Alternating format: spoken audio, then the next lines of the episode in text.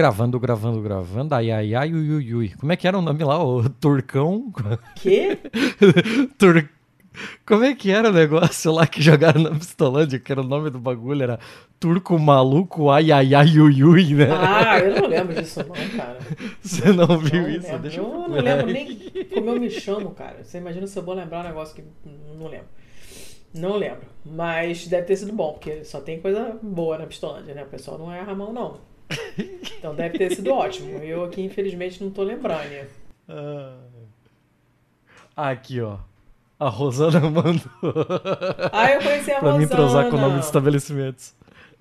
O Turquinho só alegria, ui, ui, ui, tu, tu, tu. Ah, não conheço. Imagina se eu vou decorar isso. Imagina. Que era um estabelecimento de quê? maravilhosa. De que que era? De distribuição, distribuidor de Ah, bebidas, não era? Era bebidas, É, era é, é, bebidas. Nossa senhora. Tô procurando a imagem dele. Sensacional. Sensacional. Cara, o Turquinho só alegria, ui, ui, ui, tu, tu, tu. Podia ser a capa desse episódio. Sozinho, assim. Do Neida. Mas vem cá. Já que a gente tá gravando, gravando explica o que. Explica aí Caralho, eu nem comecei ainda. Eu não posso rir que eu fico tossindo, eu tô com bronquite. Mas explica pro pessoal do que, que você tá rindo. Ah, meu Deus. Eu nem comecei ainda, cara. Eu nem falei sejam Não importa, já tá gravando. Depois. Só explica. Só explica. Vai então, vai. O quê? Não sei, você quer começar o episódio? Ô, meu Começa aí. cacete, sejam bem-vindos, sejam bem-vindas ao Pistolando.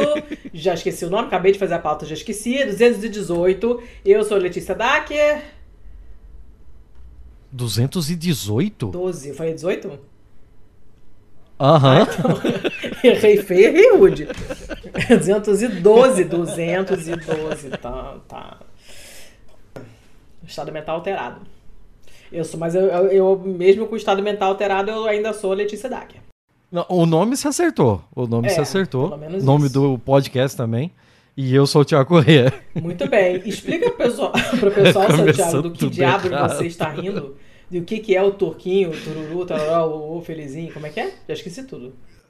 É, a gente tava na.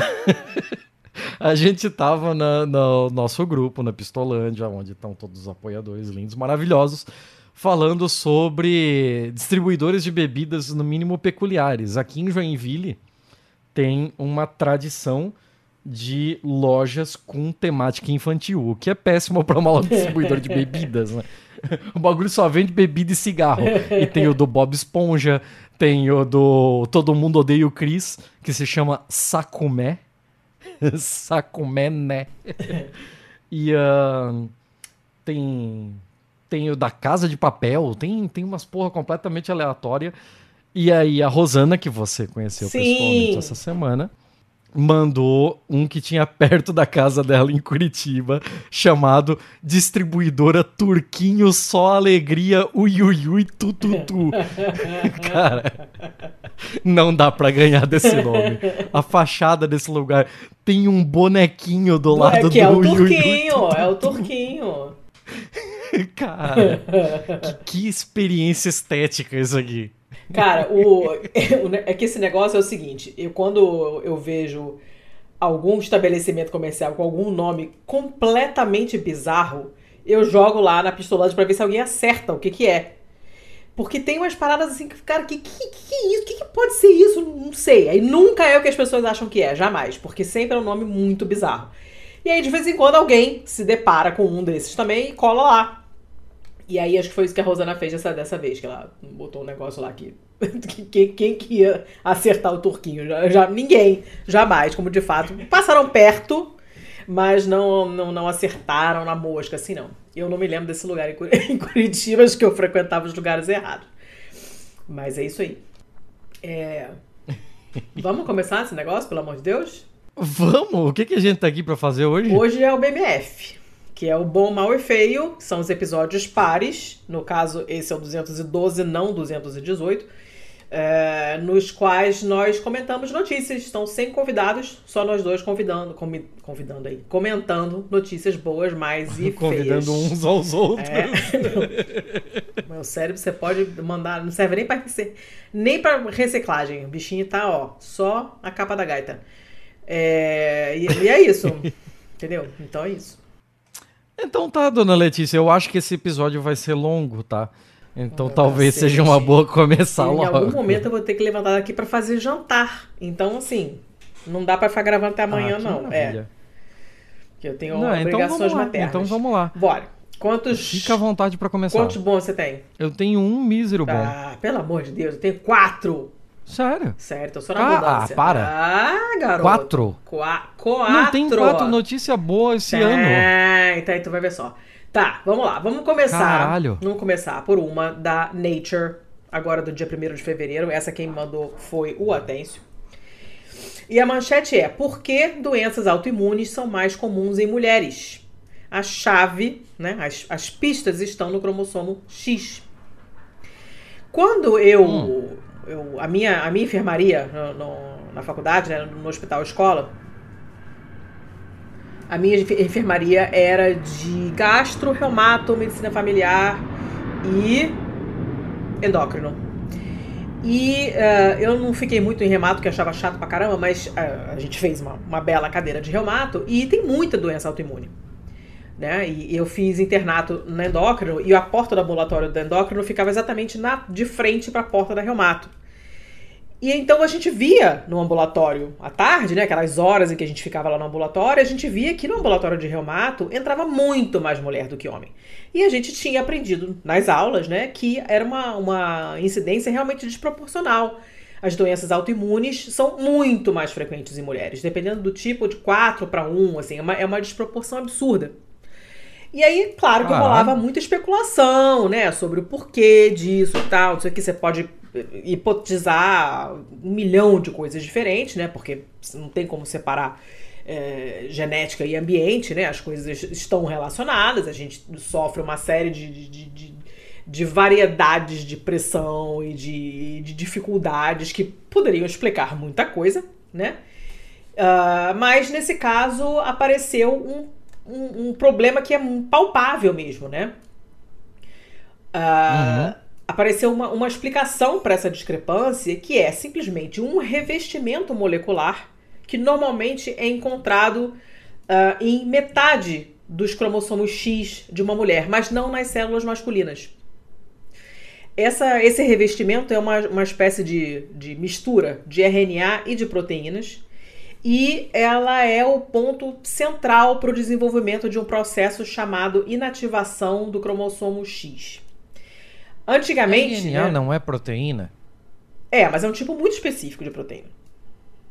Né? Então, não é proteína tá. estrutural, ela faz outra coisa, né? Então, deixa ela entra numa outra categoria.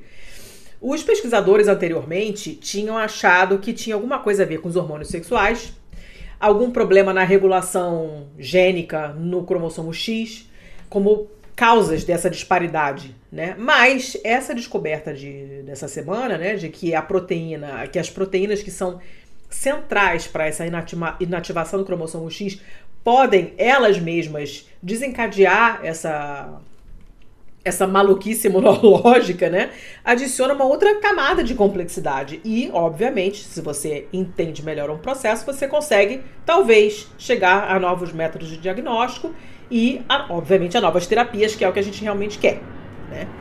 E essa, essa o artigo que a gente está lendo é da Nature, mas o estudo foi publicado na Cell. Uh, ah, 80% de todos os casos de doença autoimune envolvem mulheres. Vou repetir: 80%. 80%. Hum. Né? E, e, na categoria autoimune você tem o famoso lupus do Dr. House lá, artrite reumatoide, a minha psoríase, que é o que eu tenho, e eh, fibromialgia, uma caralhada de outras doenças, né? E e sempre, sempre foi meio fibromialgia que um é essa que dá até dá barulho até hoje, né? É, fibromialgia é um negócio que, que não aceita a existência até hoje. Né? É, é, é, porque de fato quando você não tem um, um marcador, né, que você faz um exame de sangue e o teste dá lá positivo, aí você sabe que é aquilo ali, sabe? A psoríase também não tem. Eu não tenho um marcador. Eu não tenho um exame de sangue é, que você possa fazer e dizer, é, tem biópsia de pele. Tá, beleza, mas é um exame mais invasivo, né? Mais complicado. O diagnóstico acaba sendo clínico. Eu nunca fiz biópsia, por exemplo. Né? Já fui diagnosticada várias vezes com psoríase, mas nunca fizeram biópsia. Uh, e nesse caso nem tenho que biopsiar. A fibromialgia é um negócio, uma doença super esquisita.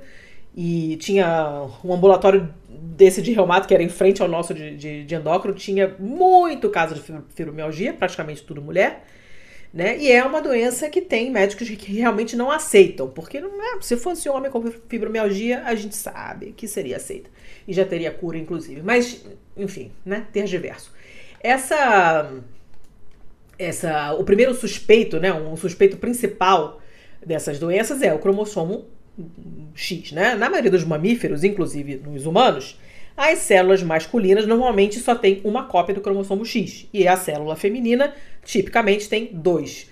Sim, tem casos de mais de um cromossomo no com 100, homem, mulher, né? tá. Mas a gente está falando aqui de, de, casos muito geneticamente específicos porque nós estamos falando de cromossomos, tá? O resto, então, tá. é, é secundário. Uh, essa inativação, esse processo de inativação do cromossomo X acaba meio que abafando a atividade de um dos cromossomos X na maioria das células XX, né? Ou seja, a dose de genes ligados ao cromossomo X acaba sendo igual à de células masculinas, né? Porque as células masculinas só têm um cromossomo X. Se a mulher tem dois cromossomos X mas existe esse processo que meio que abafa a atividade, ela acaba tendo mais ou menos a mesma atividade que um cromossomo masculino. E esse processo ele é físico mesmo, porque você tem cadeias, é, fitas né, muito longas de RNA que se enrolam em volta do cromossomo e atraem um monte de proteínas para formar complexos que vão literalmente abafar os genes que estão ali dentro. Esses genes não conseguem ser ativados, não conseguem funcionar porque eles estão com uma capa por cima, né? Uh, só que nem todos os genes é, é, realmente são abafados por esse processo. Alguns conseguem escapar dessa inativação e aparentemente são esses que escapam, né, debaixo do edredom, digamos assim, que causam essas condições, esses problemas autoimunes. Essa molécula, é, essa molécula de esse pedaço de RNA enrolado que forma esse edredom em volta do, do cromossomo, que se chama exist, escreve-se X-I-S-T, cafonérrimo. É, essa própria proteína, essa própria molécula, ela é capaz de iniciar respostas inflamatórias, né? E, segundo um estudo que foi é, publicado no ano passado. E mas tem mais coisas, tem mais coisas envolvidas.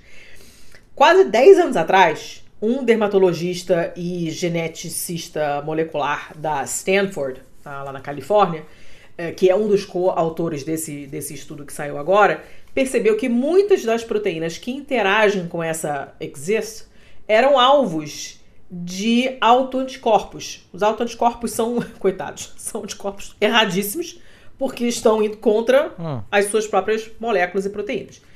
Essas, esses autoanticorpos, né, eles podem atacar os tecidos, podem atacar os órgãos, levam à inflamação crônica e, uh, e a, a, a, a, lesões que são super características das doenças autoimunes.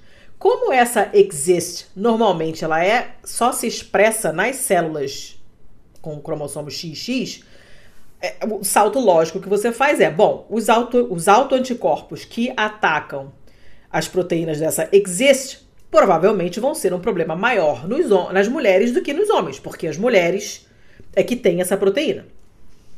Aí, para testar essa ideia, esse é, geneticista e os colegas pegaram ratos machos, que normalmente não têm essa hum. proteína hum. exist, né? E eles fizeram uma bioengenharia dos ratos para promover, para produzir uma forma de exist que não silenciava os genes. Ela Uma atrai. De ela existe que não existe. É, mais ou menos. ela existe, mas não faz o que ela tem que fazer. né? Ela formava os complexos RNA com proteína, mas não silenciavam a expressão do gene no qual ela estava enrolada lá. E aí eles induziram nesses ratos machos uma doença meio que parecida com lupus. E o que eles acharam foi que os animais que expressavam a exist tinham níveis de autoanticorpos mais altos dos que não tinham, do que os que não, não tinham. As células imunitárias também eram estavam um, bem mais altas, né? O que é um sinal de predisposição para ataques autoimunes. E também uhum. tinham danos teciduais mais extensos. Aí o que aconteceu? Esses mesmos autoanticorpos foram identificados também em amostras sanguíneas de pessoas que têm lupus, que têm escleroderma, que têm dermatomiosite, que são todas doenças autoimunes. E isso é evidência de que eu essa. Eu não faço a menor ideia do que são essas coisas. Ah, é tudo doença chata. Autoimune é tudo porre, não tem. É... Tudo isso é evidência de que essa chata dessa exist e as proteínas associadas a ela são alguma coisa que os nossos sistemas imunitários não conseguem ignorar.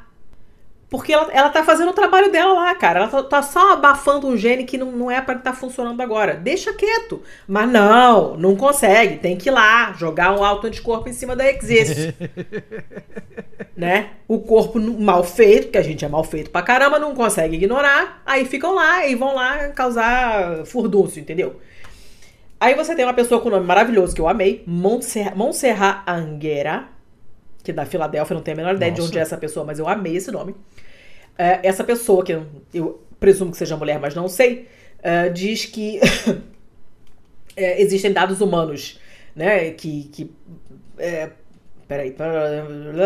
Ela, ela. Tô falando ela, mas não sei.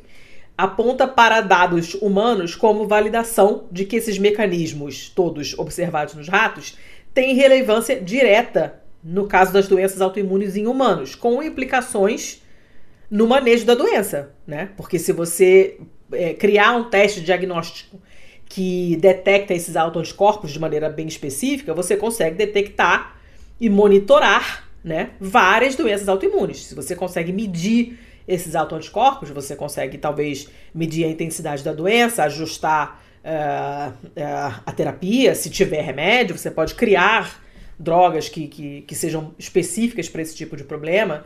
Né? Então é importante conseguir entender é, exatamente o que está acontecendo, identificar todas as moléculas envolvidas, quais os mecanismos de ação, por que, que é, uma pessoa desenvolve lupus e a outra desenvolve artrite reumatoide, o que está acontecendo. Né? Então, essa, essa, essa, esse estudo todo que eu acabei de descrever é um começo.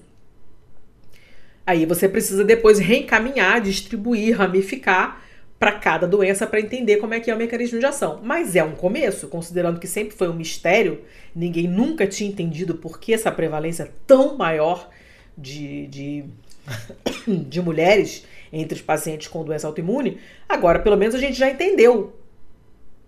Ah, essa pista aí, né? caceta dessa existe que tá aí enchendo o saco. Agora vamos, vamos entender por que, que cada doença, como é que cada doença funciona. Né? O que, que essa Exist faz em cada doença? Por que, que as pessoas têm doenças autoimunes diferentes? Né? E a partir daí desenvolver diagnósticos e, e tratamentos mirados, né? É, é, uma, é uma notícia fantástica. Fantástica. Interessante. Bem legal. De bem quando legal. que é essa notícia? De agora, agorinha. 1 de fevereiro. Agora, agora. É fresquinha, fresquinha, saiu do forno. É muito boa, muito boa. Vamos ver o que, que vai sair dali. Porque é uma chatice. Uma chatice mesmo. Não, não recomendo. Uh, vai você para sua filha única, então. Então tá, né? Eu, eu vou aqui. Como eu te falei, né? Eu não creio que tenha quatro notícias boas esse ano já. Então, essa minha notícia aqui hum. é de 1 de março de 2017. Rapaz, foi escavar longe. eu tive que regredir isso tudo pra achar uma notícia pariu. boa. Hum. Mas tá, esse daqui vem lá da CNN, CNN gringa. É, James Griffiths e Judith Vonberg. É, 1 de março de 17, quarta-feira, microfósseis mais antigos do mundo são encontrados, afirmam pesquisadores. Opa! Ah, cara, microfósseis. Fósseis são sempre legais. A gente já Sempre traz legais. muita coisa aqui de dinossaurinhos, caralho a quatro. Agora, microfósseis não é tão comum da gente trazer. E aí, quando a gente fala que ele é bem, bem antigo, o bagulho é louco. Cientistas afirmam ter descoberto os restos de micro-organismos no Canadá Opa! que tem 3,77 bilhões de anos. Que? Cara, 3,77 bilhões Eu não sei nem quantificar isso na minha cabeça. Se eles forem provados, é, se for provado que eles têm uma origem biológica, eles seriam, eles serão os microfósseis mais antigos já encontrados. A descoberta inclui minúsculos filamentos e tubos formados por bactérias que viviam em ferro, de Ah, acordo com um comunicado nossa. divulgado na quarta-feira pela University College London. É, eles foram encontrados em camadas de quartzo no cinturão. é, tá, pera. Tá, tem uma aqui que era ruim de traduzir e a outra é uma, uma palavra indígena quebecois, então não Ah, tem é como. É cinturão supracrustal, talvez seja isso? Hum. Acima da crosta? Sei lá, Ah, supracrustal. Nuvuagituc, em Quebec. Que contém algumas das mais antigas rochas sedimentares conhecidas da Terra. É, abro aspas aqui, nossa descoberta apoia a ideia de que a vida emergiu de aberturas quentes do fundo do oceano logo após a formação do planeta. Nossa, gente. Diz aqui o Matthew Dodd, da UCL Earth Sciences e do Centro de Nanotecnologia de Londres e um dos autores do relatório. É, os microfósseis mais antigos relatados anteriormente foram encontrados na Austrália Ocidental em 2013, datados de 3,4 bilhões de anos. Então a gente está falando aqui de uma diferença de 330 milhões de anos Gente. de um pro outro. É coisa pra caralho. É, mas foram levantadas questões sobre a credibilidade dessas descobertas, porque alguns sugeriam que o, o que parecia ser um fóssil poderia ter sido formado por processos biológicos ou não biológicos, como uma mudança de temperatura ou pressão nas rochas ao longo de milhões de anos. Hum. Então, esses filamentos aí podem ser, como você vê, por exemplo, na têmpera de um metal, sabe? Ah. De diferentes diferentes temperaturas de um mesmo metal vão deixando ele marcado. Hum. É... Abro aspas aqui, os microfósseis que descobrimos têm uma série de características que são semelhantes aos fósseis biológicos mais jovens. É, diz aqui o principal autor do estudo, que é o Dominique Papineau. É, eles têm uma estrutura torcida, um pouco como um saca-rolhas, e filamentos ramificados. Ainda não temos a informação genética, mas acreditamos que são bactérias não oxidantes. De acordo com o Papineau, esses micro-organismos que podem respirar e comer podem ter até 4,28 bilhões de anos. Gente. que exagero. Eles são tão velhos. Se eles são tão velhos, isso significa que a vida se desenvolveu muito rapidamente na Terra. Porque é, se esse cálculo de 4,28 bilhões de anos estiver certo, a vida se desenvolveu quando a Terra tinha só 250 milhões de anos. Hum. E já era uma vida relativamente complexa. Que coisa, gente. tenha essas bactérias que conseguem fazer esses tubos de filamentos e o caralho a quatro. Então não era vida tão, tão simples e muito próximo da, da efetiva formação do planeta mesmo. né? É, tem alguns aqui que, que são mais céticos com relação a essa descoberta. Tem aqui o William Martin, chefe do Instituto de Evolução Molecular da Universidade Heinrich Heine de Düsseldorf. É, ele disse à CNN que não está convencido de que isso é material biológico. Não há nenhuma evidência clara de que esses, é, de que essas marcas foram feitas por biologia. Hum. É, não é bom o suficiente que essas coisas é, se pareçam com células. Não é. é, Elas não se parecem o suficiente com células. Hum. O Papineau espera que as descobertas da equipe sejam eventualmente aceitas pela comunidade científica. Fomos muito específicos com as nossas nove linhas de pesquisas é, independentes de evidência. Ela- ele disse à CNN que com essa pesquisa acrescentou certamente temos evidências documentadas do início de vida melhor do que ninguém. É, além de potencialmente lançar luz sobre formas mais antigas de vida na Terra, né, a descoberta também pode ter implicações para origem efetiva da vida no planeta. Gente, já Porque pensou? se isso acontece tão se isso acontece tão rápido aqui, né, quando o planeta ainda é tão jovem, isso poderia ter acontecido em outros lugares do sistema solar. E é, também meio que cai por terra a ideia de que a vida tenha vindo para o nosso planeta a partir de um cometa ou de alguma Aham, coisa nesse sentido, né? Que, que traz outros organismos. É, segundo Papineau, o desenvolvimento dessas formas de vida requer apenas água, atividade vulcânica e presença de produtos químicos comuns como o carbono. Esses organismos poderiam ter se desenvolvido em um momento semelhante em Marte ou nas luas de Júpiter e Saturno. Se quaisquer sinais de tais formas de vida são detectados, no entanto, não espere que pareçam familiares. Um dos nossos primeiros ancestrais já descobertos, que é o Sacoritus, Sacorritus, Nossa, nome de biscoito. S-A-C-C-O-R-H-Y-T-U-S. Ah, É, de uma categoria de criaturas chamadas deuterostomes, que datam de cerca de meio bilhão de anos gente. atrás. É, muito, muito mais recente do que é, essa descoberta canadense, né? Então parece mais com esse Sacoritos, ele parece muito mais com algo do Alien do que qualquer coisa que você veja na Terra hoje. Hum. Então, para você ver como a, um mesmo processo de geração da vida em um diferente planeta pode ter seguido por um por uma lógica completamente diferente, né? E ter animais que são inimagináveis para pra gente, né? Para nossa mentezinha limitada. Mas é isso aí. Caramba. Cara, é muito tempo. Não é teve um, muito não teve um tempo. segmento dessa, dessa notícia, não? Pra gente ver se rolou mais alguma descoberta? Não achei. Mais alguma Eu- eu- conclusão? enquanto você fala a sua próxima, eu vou dar uma caçada em mais coisa do nosso amigo Papineau aqui pra ver. Tá, Vai beleza. que, né? É, né? Vai que. Ah, então eu vou para minha, pro meu segundo bom, que é uma notícia da DW Brasil, de, de antes de anteontem, do dia 2 de fevereiro.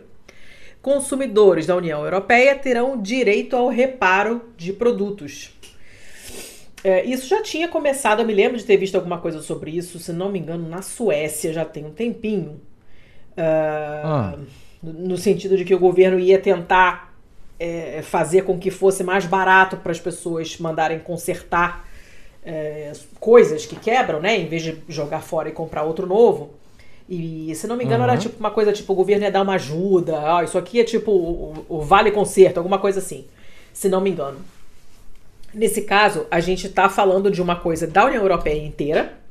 E olha só, é, fabricantes terão que disponibilizar peças de reposição para itens como geladeiras e smartphones para serviços independentes.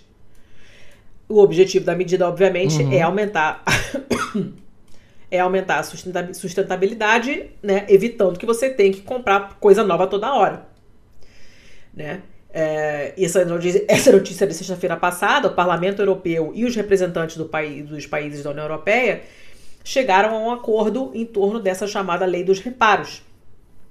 É, isso inclui ampliação em um ano das garantias legais dos produtos, é, asseguram também que os serviços de reparos tenham maior acesso a peças de reposição e proíbem os fabricantes, proíbe, né? Porque o acordo, o acordo proíbe, singular, proíbe os fabricantes de restringir a disponibilidade das, das peças. o que é fantástico, uhum. né? Então os consumidores podem recorrer a serviços de, de, de, conserto, de reparação, até depois que a garantia já, já venceu. Tua geladeira quebrou, ah, tá fora da garantia, não tem mais peça. Teu cu, tem que ter a peça. e, uh, e os smartphones Isso é foram é incluídos. Bom. É muito bom. Os smartphones foram incluídos nessa lista. É, com, por uma, é, é, é uma maneira de impor regulamentações às gigantes do setor como a caceta da Apple, né? É, que tem a política de ligar o software às peças, né, impedindo as lojas tradicionais de consertarem os produtos. A Apple é uma empresa escrota como toda empresa. Eu sou putinha de iPhone? Sou, mas eu tenho plena consciência de que é uma empresa escrota por motivo de empresa. Né? Mas é, itens como móveis e fones de ouvido ainda estão isentos, mas essa lista de produtos provavelmente vai ser ampliada nos próximos anos. Então, meio que vai entrar, vai entrar mais coisa aí. Os fabricantes ainda são obrigados a informar os clientes sobre o direito ao reparo, né? Porque muitas vezes ninguém fica sabendo, então ninguém vai usufruir. Agora nós temos que avisar. Os clientes têm a possibilidade de pegar um produto emprestado enquanto o adquirido anteriormente estiver no conserto, ou podem optar por um modelo substituto já consertado. Claro que é o consumidor que dá, tem a palavra final, né? O consumidor pode escolher entre reparar, consertar ou comprar um produto novo, né? E uma coisa que os países da, da União Europeia insistiram que fosse incluído na lei, né? Porque, ah, liberdade, né? Mas, aparentemente, tem muita coisa legal, né? Nesse, nesse, nessa, nesse projeto aí. Né? Com o acordo dessa sexta-feira, fica-se mais perto de estabelecer o direito dos consumidores aos reparos. Né?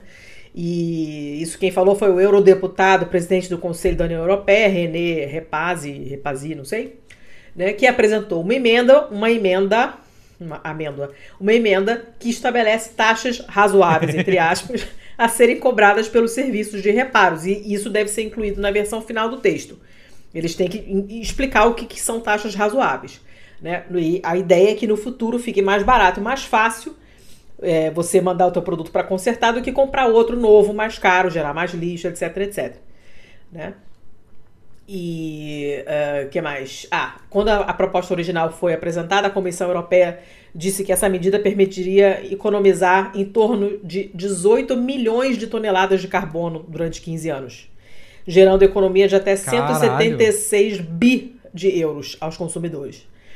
É, é, os cálculos são que os europeus geram 35 milhões de toneladas de lixo por ano por não poder consertar suas coisas. Mesmo que você quiser consertar, você não, você não consegue, não tem peça.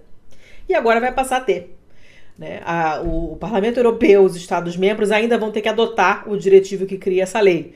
Mas é uma coisa que normalmente é uma, é uma formalidade, né? Depois que, que essa, esse, essa medida, esse, esse diretivo for publicado no Diário Oficial da União Europeia, os países do bloco vão ter 24 meses para transformar em lei nacional. Vão ter que se, se adequar. Vai ser assim na União Europeia inteira. Achei uma puta notícia. Puta notícia. Porque se por um lado a gente sabe que não é o consumidor, né, não é o teu canudo é, reciclável que vai resolver o problema, é, nesse caso a gente está a, a lei está indo em cima dos fabricantes, das empresas, para que as pessoas tenham a escolha. E eu acredito que muita gente vai escolher consertar do que comprar coisa nova toda hora, né? Então, é, é, achei bacana, porque mexe com, os, com, com, com, o comportamento individual, mas através do comportamento das empresas.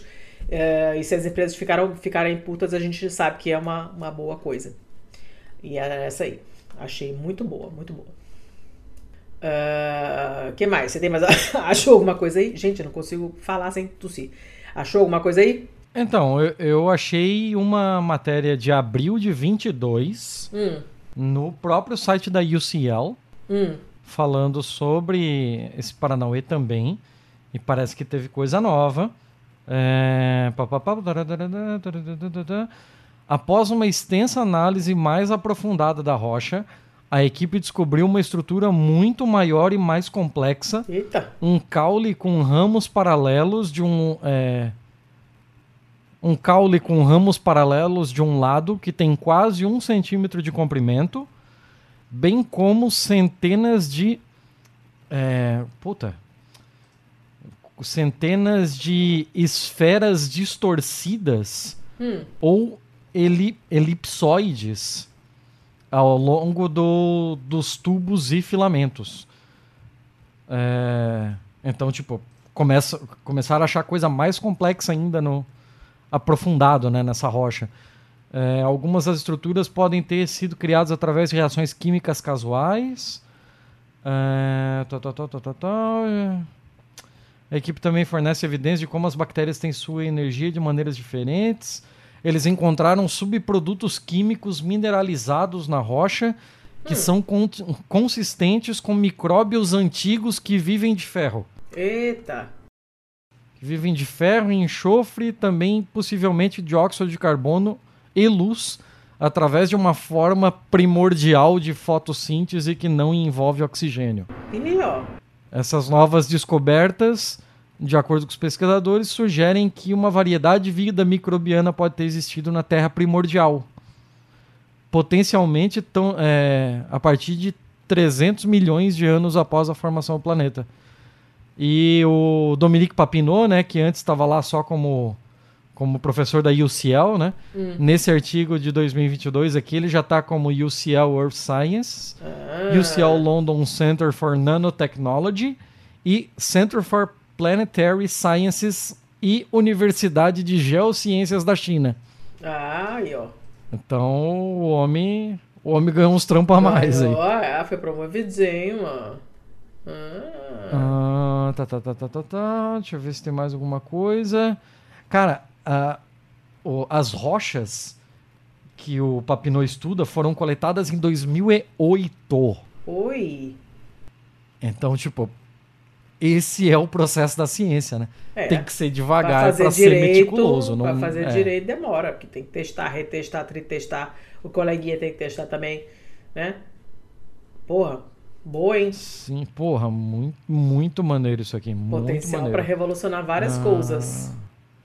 Tá, tá, tá, tá, tá. Tô vendo se eu acho mais alguma coisa interessante aqui. Se comparar as estruturas das composições com fósseis mais recentes, bem como com bactérias oxidantes de ferro localizadas perto de sistema de ventilação hidrotermal.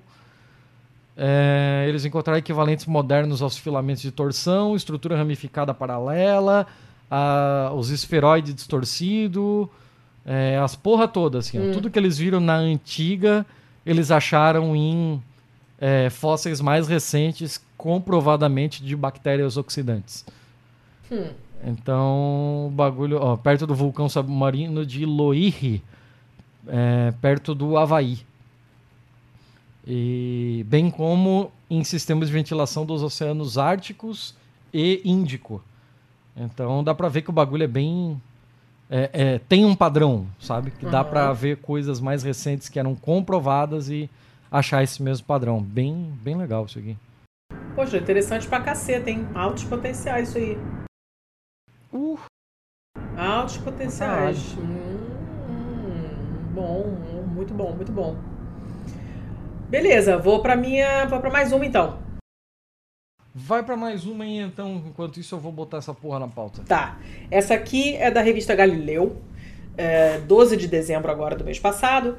Mês passado, não, já mês retrasado, que já estamos em fevereiro. Acabou, né? Acabou o ano que durou janeiro. É, e a notícia é a seguinte: escavação na Itália abala suposições sobre declínio do Império Romano. Eu achei bem bacana. É, descobriram coisas novas numa cidade romana chamada Interamna Lire, Lirenas, que geralmente é considerada um remanso falido. E essas descobertas alteram o que a gente sabe hoje sobre o declínio da Itália romana.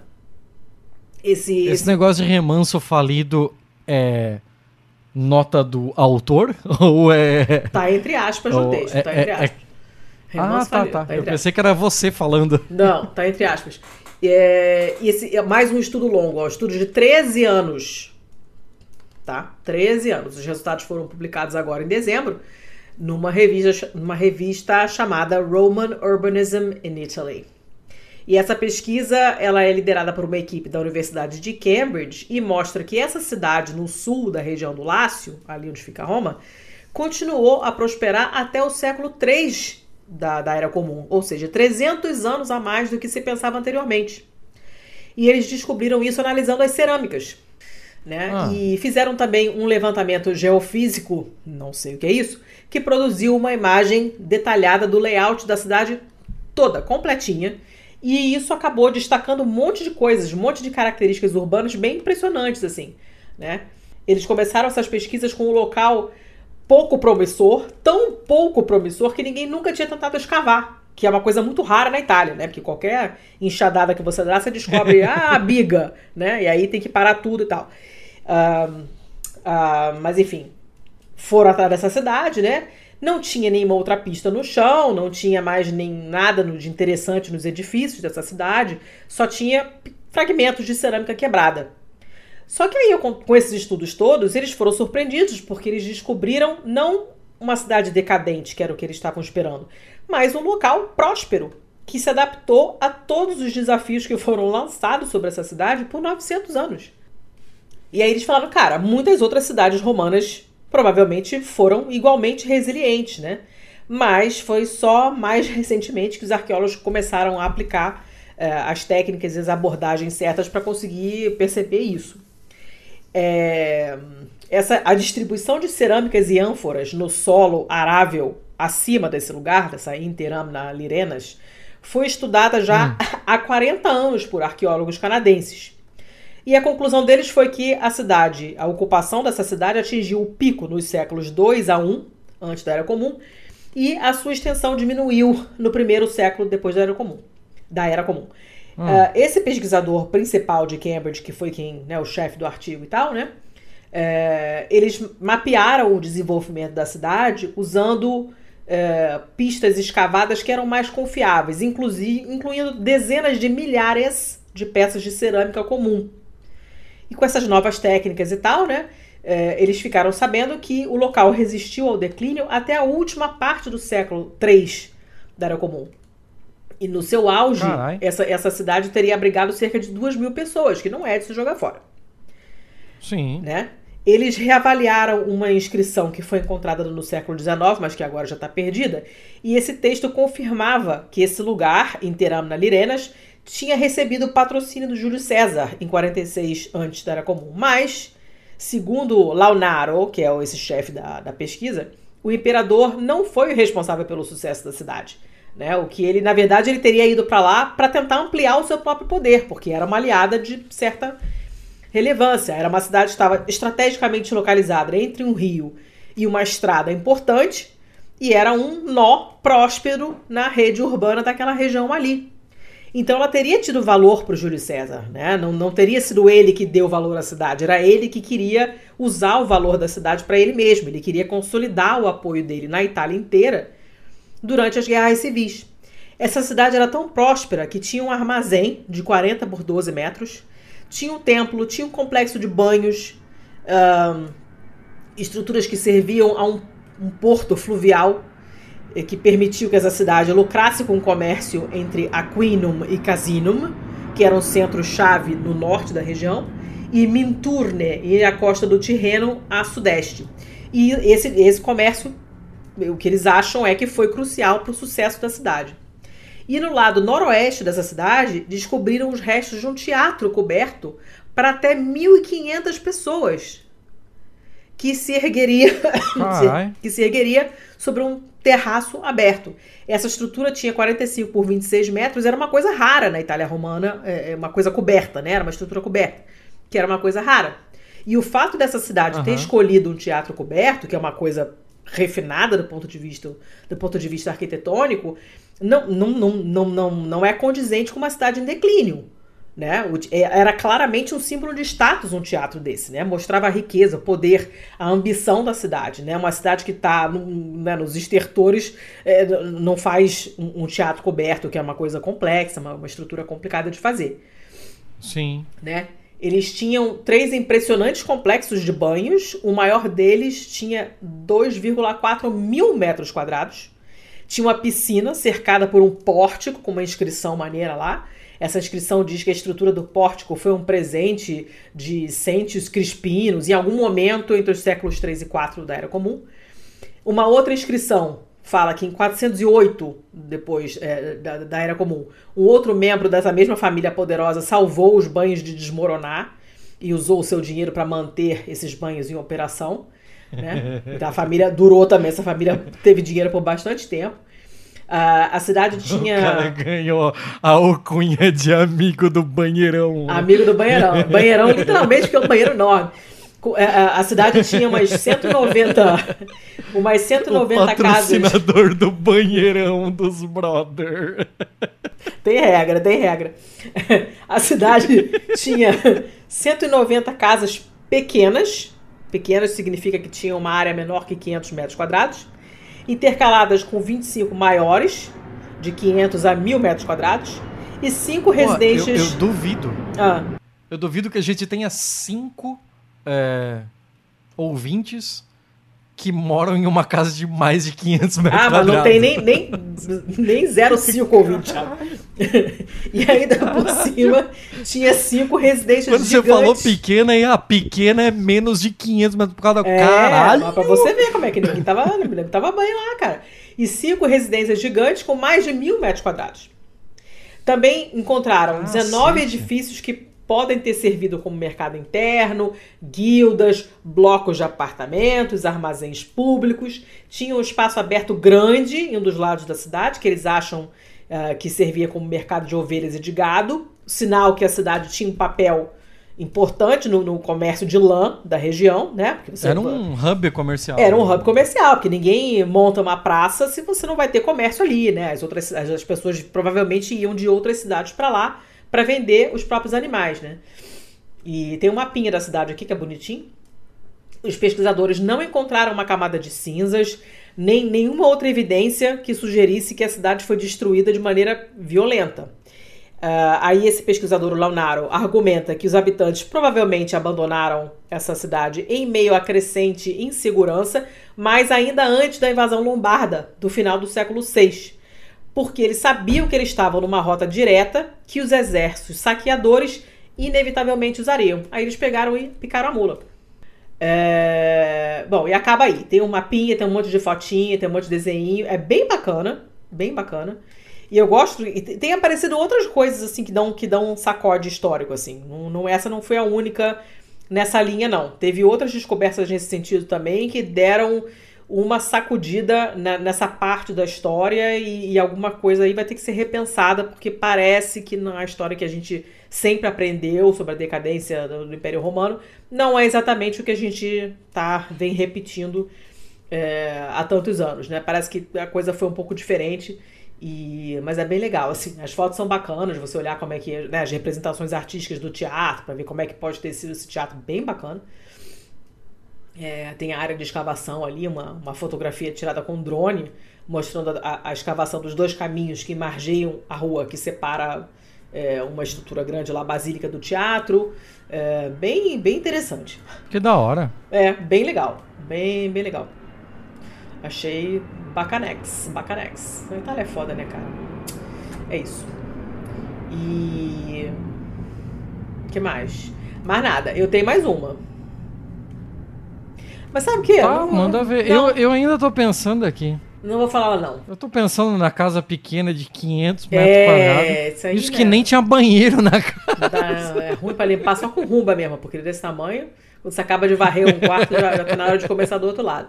Eu vou, eu não vou falar a outra notícia não, vou guardar pro próximo. E, Eita. É. Então tá. E a gente já vai pro mal. Pode ser? Beleza. Hum. Você que sabe. Você que sabe. Sei. Deixa eu ver o que, que eu tenho de mal aqui. Uh... Fala bem você com as suas coisas horrorosas. Ah, eu tenho três. Três maus. Aí, ó. Eu tenho um só pra compensar. Ah, então tá bom aí, ó. 3-1, 3-1. É, é, então vai. Show de bola. Vou, vou começar aqui então. Hum. Essa notícia aqui, quem me mandou foi a Sil, a Sil uhum. Pérez, lá do nosso grupo de apoiadores. Notícia da abc3340.com. O que, que é isso? é a ABC News, é 3340, deve ser frequência, DDD, sei lá que caralho é isso. Mas a notícia é de 8 de janeiro de 2024, agora. E Cara, é, no condado de St. Clair, no Alabama. Lá Não vem. tem como começar bem, Lá né? vem. ABC 3340 News é, obteve aqui uma documentos da corte revelando é, documentos judiciais, né? Revelando mais um caso, ou seja, não é o primeiro, de um preso morto encontrado com órgãos desaparecidos. Ih, rapá. O corpo de Charles Edward Singleton foi devolvido à sua família sem todos os órgãos, incluindo o cérebro. Caraca, tudo? Então, ele tinha 74 anos, ele morreu em 2 de novembro de 2021 sob custódia do é, Departamento de Correções, né? Da, Departamento Carcerário aqui do Alabama. Ele havia sido alojado no Hamilton Aged and Infirmed, sei lá que porra é essa, antes de ser enviado para um hospital externo para atendimento antes da sua antes da sua morte, né? Ele, tá, ele tava na enfermaria da cadeia. Hum. É, de acordo com a declaração de um membro da família, a Universidade do Alabama, no Departamento de Patologia de Birmingham, realizou a autópsia. A família pediu que o corpo fosse enviado para uma funerária em Pell City. O diretor do funeral disse à família que seria difícil preparar o corpo para ver, já que estava em um estado perceptível de decomposição Gente. e a funerária caracterizou o caso como um deslizamento avançado da pele. Hã? Que que é isso? Eu não sei, é, eu, eu não estou inventando essas palavras aqui. Hã? É, talvez eu esteja traduzindo errado, mas está como. Advanced Skin Slippage. Então, deslizamento. Que né? negócio Uma- esquisito. Hã. Eu, eu, eu não sei de outro traduzir de outro jeito isso Eu aqui. nunca ouvi falar, não sei. A família, de acordo, co- de acordo com o processo judicial, foi então informada de que não havia órgãos no corpo. Foi explicado a eles após a autópsia que os órgãos são geralmente colocados em um saco e colocados em- de volta no corpo. Hã. Eles tiram os órgãos, botam num saco e botam o saco dentro do corpo. Hã. Não entendi esse processo, mas ok. A família também foi informada de que o cérebro de Singleton havia sido removido. A família de Singleton pediu que a Universidade do Alabama eh, devolvesse os órgãos, mas eles relataram que nunca receberam os órgãos. Não conseguimos entrar em contato com a família de Singleton para comentar. A universidade eh, forneceu uma declaração aqui por escrito. Aí tá aqui aspas da universidade. Ah, não comentamos li- litígios pendentes, pipipi, popopó. É, realizamos autópsia com consentimento, au- autorização. Seguimos procedimento padrão. Cadê? A prática da autópsia é credenciada pelo College of American Pathologists. É, composto por. Tá, foda-se. Em uma autópsia, órgãos e tecidos são removidos para melhor determinar a causa da morte. O consentimento da autópsia inclui consentimento para a disposição final dos órgãos e tecidos, a menos que especificamente solicitados, os órgãos não são devolvidos ao corpo. Hum. A universidade está entre os provedores que, consistentes com a lei do Alabama, realizam autópsias de pessoas encarceradas sob a direção do Estado do Alabama, é, sobre, sobre a custódia né, do Estado do Alabama. Um painel de especialistas em ética médica revisou e endossou nossos protocolos sobre autópsias realizadas para pessoas encarceradas. É, a questão dos órgãos aparecidos dos presos foi relatada pela primeira vez pela mesma ABC 3340 aqui, é, no caso de Brandon Dotson. É, a família descobriu que seu coração havia desaparecido durante uma segunda autópsia que a família havia encomendado em Birmingham. Hum. O patologista relatou que o coração não estava na cavidade torácica, é, para que ele, sendo assim, ele não poderia completar o exame, né? A família Dodson entrou com uma ação federal e as informações sobre os órgãos desaparecidos do Charles Singleton eram parte dos documentos judiciais que foram anexados no caso Dodson. É, tal, tal, tal, tal, tal, tal, cadê? Aí tem aqui outra outra declaração do, da AEDOC, mas falando que não comenta é, investigações em curso tal.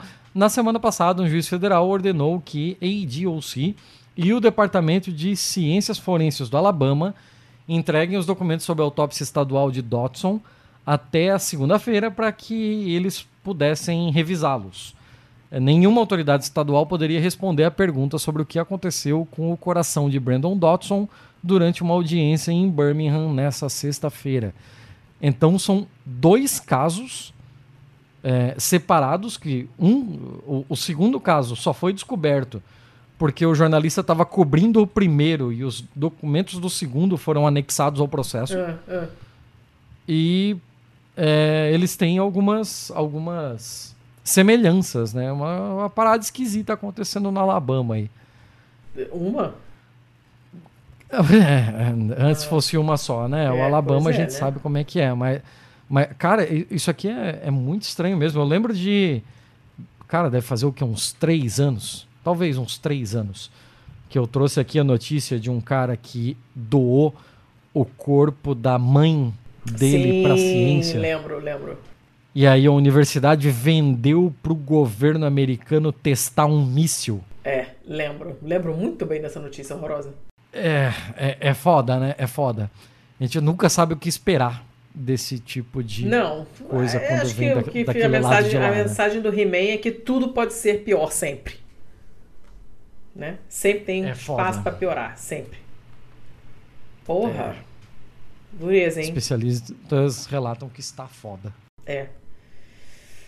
Porra, dureza. Tá, acabou? Desse horror? Ah, essa daqui, essa daqui eu acabei. Essa daqui foi pesada, né? Foi. foi. Porra, muito, muito Não falei nem para tirar as crianças da sala. É, tá esquisito isso aí.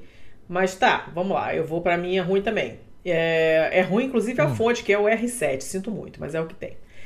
Uma notícia do finzinho de janeiro, agora 29 de janeiro.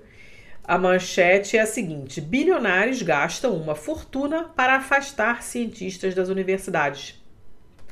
Grupo sigiloso financiado por investidores ricaços quer criar medicamentos inovadores e maximizar os lucros. Então você tem ah, ok. um grupo dissidente de cientistas que está trabalhando para descobrir o próximo medicamento bilionário, trabalhando num laboratório não identificado localizado entre Harvard e o Instituto de Tecnologia de Massachusetts, que é o famoso MIT. Uhum. Ah, esse laboratório seria financiado com meio bilhão de dólares de algumas das famílias mais ricas do mundo, dos negócios nos Estados Unidos. Né? E esse grupo tem causado alvoroço no mundo acadêmico porque eles oferecem salários muito altos para atrair professores universitários qualificados para essa espécie de caça ao tesouro. O objetivo autodeclarado deles é evitar as barreiras e a burocracia que retardam os caminhos tradicionais da pesquisa científica nas universidades. E a gente estava falando exatamente disso, a gente já falou duas vezes hoje, só hoje, né? Que pesquisa bem feita demora. E o que eles querem é Sim. é acelerar, ou seja, queimar a etapa, né? E descobrir uma série de novos medicamentos, a princípio para o câncer e doenças cerebrais, que possam ser produzidos e vendidos rapidamente. Uh, eu gosto desse parágrafo. A fanfarronice das startups é de praxe. E muitos ex-acadêmicos fundaram empresas de biotecnologia ávidos por enriquecer com sua grande descoberta. Esse grupo se chama Arena Bioworks, que é o nome emprestado com orgulho de uma citação do uh, Teddy Roosevelt, e esse grupo não tem uma ideia singular, mas tem um grande talão de cheques. O magnata da tecnologia Michael Dell, que é um dos grandes financiadores do grupo, é, falou a seguinte pérola: Não peço desculpas por ser capitalista e essa motivação não é uma coisa ruim. Nossa. Né? Outros financiadores do grupo incluem um herdeiro da rede de lanchonete Subway, aquela que vende sanduíche de bolo, e um proprietário do Boston Celtics. né? Procurem, se vocês não sabem o que eu tô falando, procurem aí sanduíche, pão do Subway é considerado bolo. Vão lá e, e vão sim, lá chorar. Sim. Isso Já dito- trouxemos isso aqui num Já BMF. trouxemos isso aqui. Eu adoro o sanduíche de frango teriyaki deles, é muito bom. O problema é que. Eu acho que todos eles têm exatamente o mesmo gosto. Eu não, sei Não, porque tem eles não, tem não, tem gosto não. a gente Não quer. tem, não. O gosto muda.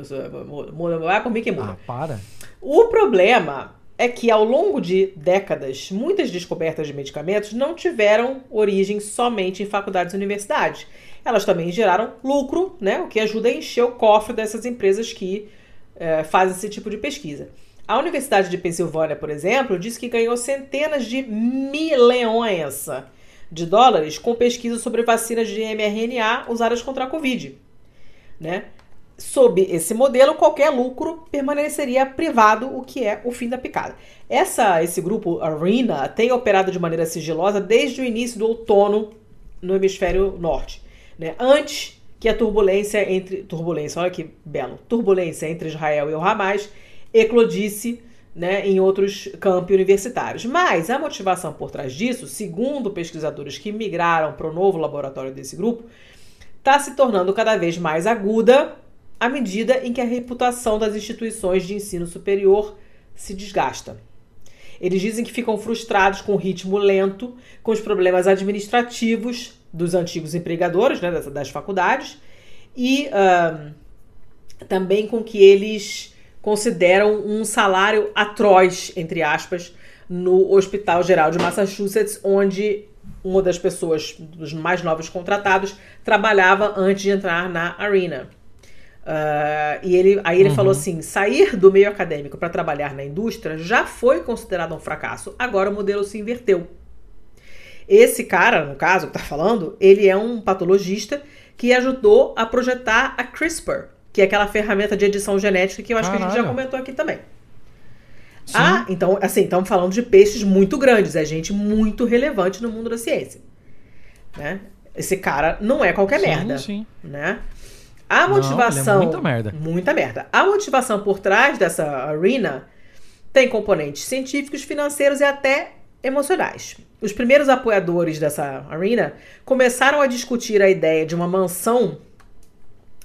começaram a discutir a ideia em uma mansão em Austin, no Texas, no fim de 2021, né? Onde o fulano da Silva Dell, lá, que a gente já mencionou antes, um dos primeiros investidores do Facebook e um proprietário do Celtics desabafaram sobre os pedidos incessantes de dinheiro dos angariadores de fundos universitários. Aí eu vou abrir um parênteses. Tem uma série na Netflix, que por enquanto é curtinha, só tem uma temporada, são poucos episódios. Se chama The Chair e não é um episódio do Anticast sobre design de cadeiras. É sobre a uma, uma no- a nova diretora né? é, a nova diretora é, da, da Faculdade de Letras, né, de uma faculdade de letras ali nos Estados Unidos, ali também no, no New England, em algum lugar que eu já esqueci onde, ah, é a Sandra Oh, aquela que apareceu no. Meu Deus, no Grey's Anatomy. E ela é muito foda. É uma série gostosinha de ver, não tem nada demais, mas é interessante. Mas ah, eles falam disso, né? Que um dos principais eh, trabalhos, digamos assim, uma das principais funções de, de quem comanda as faculdades é angariar fundos para as faculdades conseguirem se manter, Uhum. né? E aí a gente tem agora, corta e passa para esses desgraçados, esses bilionários filhos da puta, reclamando, ah, esse pessoal de faculdade vive pedindo dinheiro, inferno, essa merda, tá, não sei o quê, né? Esse, o Paluca, que é esse proprietário do Boston Celtics, ele já tinha doado centenas de milhões de dólares às universidades nas quais ele estudou. No caso, foram Duke e Harvard. E, em grande parte, esse dinheiro foi destinado para ciência. Né? E isso, obviamente, porque é assim que infelizmente funciona, garantiu a ele assento em quatro conselhos consultivos nessas instituições. Só que aí ele começou a perceber que ele não estava. não tinha uma ideia muito concreta do que, que aquele dinheiro tinha produzido. Ele via o nome dele lá nas placas, lá, porque ele doou dinheiro, tá, mas não sabia o que, esse dinheiro deu no quê, Aham. né? Ah, Faltou aí- o bom e velho accountability, né? É, pois é. Aí, nos meses seguintes, esses apoiadores iniciais, né, se uniram a um cara lá, que é um médico lá de Boston, para elaborar um plano. E esse cara disse que ajudaria a encontrar acadêmicos frustrados, olha só, Vamos encontrar uns, uns Seu acadêmicos. médico de Boston. É um médico de Boston. Um médico de Boston que caçava acadêmicos frustrados. Que estivessem dispostos a abrir mão da estabilidade universitária, né? Uh, em troca de uma participação generosa nos lucros de qualquer remédio que eles descobrissem lá. Os bilionários apoiadores da Arena ficarão com 30% e o resto vai para os cientistas e para as despesas gerais, que é uma coisa bem ambígua, mas enfim. Claro que ciências com fins lucrativos não é novidade, né? A indústria farmacêutica, ela é, ela tem um valor estimado de 1,5 trilhão de dólares. Empresários como aquele corno do Jeff Bezos e o, aquele outro merda do Peter Thiel investiram já centenas de milhões de dólares em startups que tentam prolongar a vida humana, porque esses caras não têm mais problema, então não tem que inventar, né? E uh, muitas farmacêuticas recrutam talentos nas universidades. E a gente tem, paralelamente, e aqui sou eu falando, um enfraquecimento da, da, da, da reputação mesmo das faculdades. Né? Você é, é tem pesquisas relativamente recentes nos Estados Unidos que mostram que as pessoas estão achando cada vez mais que não precisa estudar.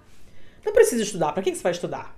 faculdade não serve para nada. É um antro de marxista, trotskista, leninista, maconheiro. Puta, piranha. Né? Um antro que de esquerdopatas. E nessa vão minando a reputação, minando a reputação, minando a reputação. Né? As pessoas confiam cada vez menos. Uh, uh, os, os, professores uh, acabam ganhando pouco. As faculdades sobrevivem desse dinheiro, desse, de doações que, que os coitados dos diretores lá têm que ficar é, implorando, né, para receber desses filhos da puta, esse bando de milionário de merda.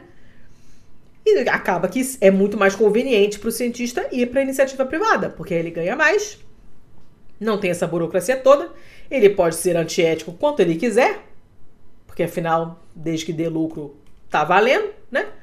Ou seja, uma grande bola de merda. Uma parcela Sim. considerável... E o pessoal que fala isso claramente não pisou na universidade, né? Porque, claro, porra, óbvio, óbvio. Sei lá, eu fiz o desk e eu tava igual a Damares lá, de tipo, ninguém me ofereceu um cigarro de maconha. Porra, ninguém me ofereceu mesmo.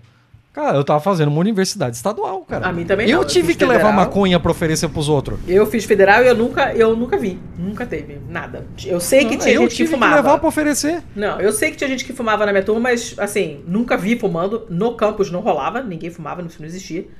Uh, e não, e não, não, essa maluquice toda que eles acham que rolava, não rolava, não. Mas, enfim, né? Uma, uma parcela considerável de medicamentos tem origem em subsídios governamentais ou universitários, ou as duas coisas. De 2010 a 2016, cada um dos 210 novos medicamentos aprovados pela FDA estava ligado a pesquisas financiadas pelo Instituto Nacional de Saúde. Um estudo de 2019 de um ex-reitor da Faculdade de Medicina de Harvard afirmou que a maioria das novas descobertas em biologia e doenças veio do meio acadêmico. Esse é um sistema que traz vantagens há muito tempo, né? Normalmente elas são auxiliadas por ter um status de organização sem fins lucrativos. Então, elas, elas, as universidades, têm um suprimento quase ilimitado de assistentes mal remunerados para ajudar os cientistas nas pesquisas em estágio inicial. E muitos Sim. medicamentos inovadores, incluindo a penicilina, nascer, penicilina, nasceram desse modelo. O problema é que normalmente tem uma espera de anos para que as aprovações institucionais das universidades avancem com pesquisas promissoras. Esse processo, ele não é lerdo, porque ah, vamos ser lerdo. Não. É aquilo que a gente estava falando antes. O objetivo é filtrar propostas irrealistas, garantir segurança, sobretudo, né? E isso costuma envolver a escrita de ensaios longos que às vezes consomem mais da metade do tempo de alguns cientistas. As pessoas passam boa parte do tempo escrevendo e não no laboratório, digamos, né? Quando o financiamento finalmente é concedido, às vezes acontece que demorou tanto que a ideia inicial já está obsoleta. E aí você começa de novo um, um, ciclo de solicitações de subsídio, tudo outra vez, para projetos que com certeza vão estar desatualizados também quando o dinheiro chegar para eles. Aí você tem o fulano aqui, o Stuart Schreiber, um pesquisador afiliado a Harvard durante muitos anos, e ele largou a, a Harvard para ser o principal cientista da Arena. E o que ele falou foi que as ideias mais inovadoras dele raramente recebiam apoio. Ele falou, cara, chegou um ponto em que eu percebi que a única maneira de eu conseguir financiamento era eu me candidatar para estudar alguma coisa que já tinha sido estudada. E ele é um cara, um biólogo químico, pioneiro em áreas como testes de DNA, ele tem muito prestígio no, no campo dele, e ele usou esse uhum. prestígio para atrair cerca de 100 pesquisadores para a Arena. Aí a Caralho. reportagem. 100, é muita coisa, né? A, a, a, a, entrevista, né, o artigo aqui, tentou falar com a Harvard, eles não comentaram nada, não comentaram a saída nem dele, nem de nenhum desses 100 que ele levou com ele. Né? E uh, tem toda uma atmosfera de sigilo aí em torno das operações dessa arena.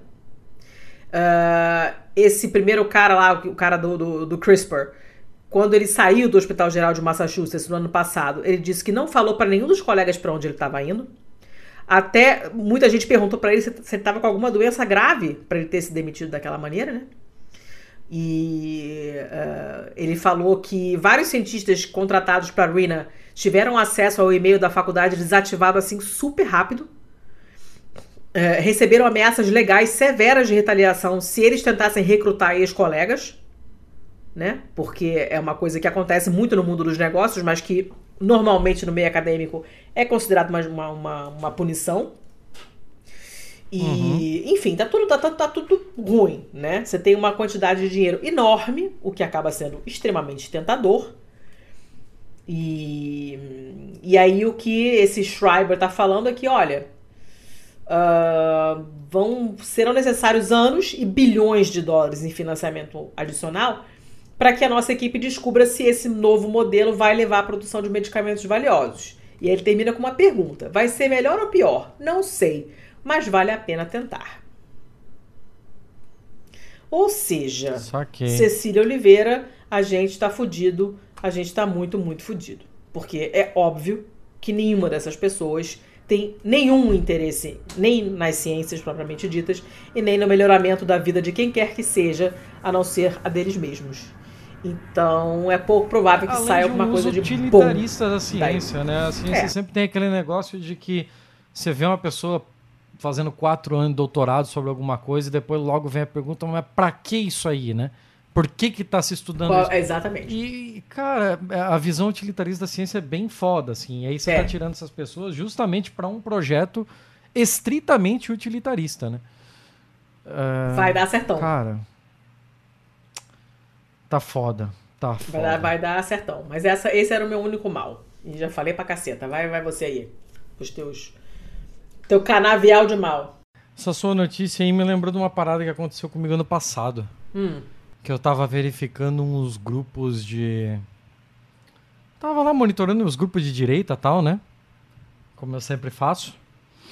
Aí apareceu uma mina lá falando de.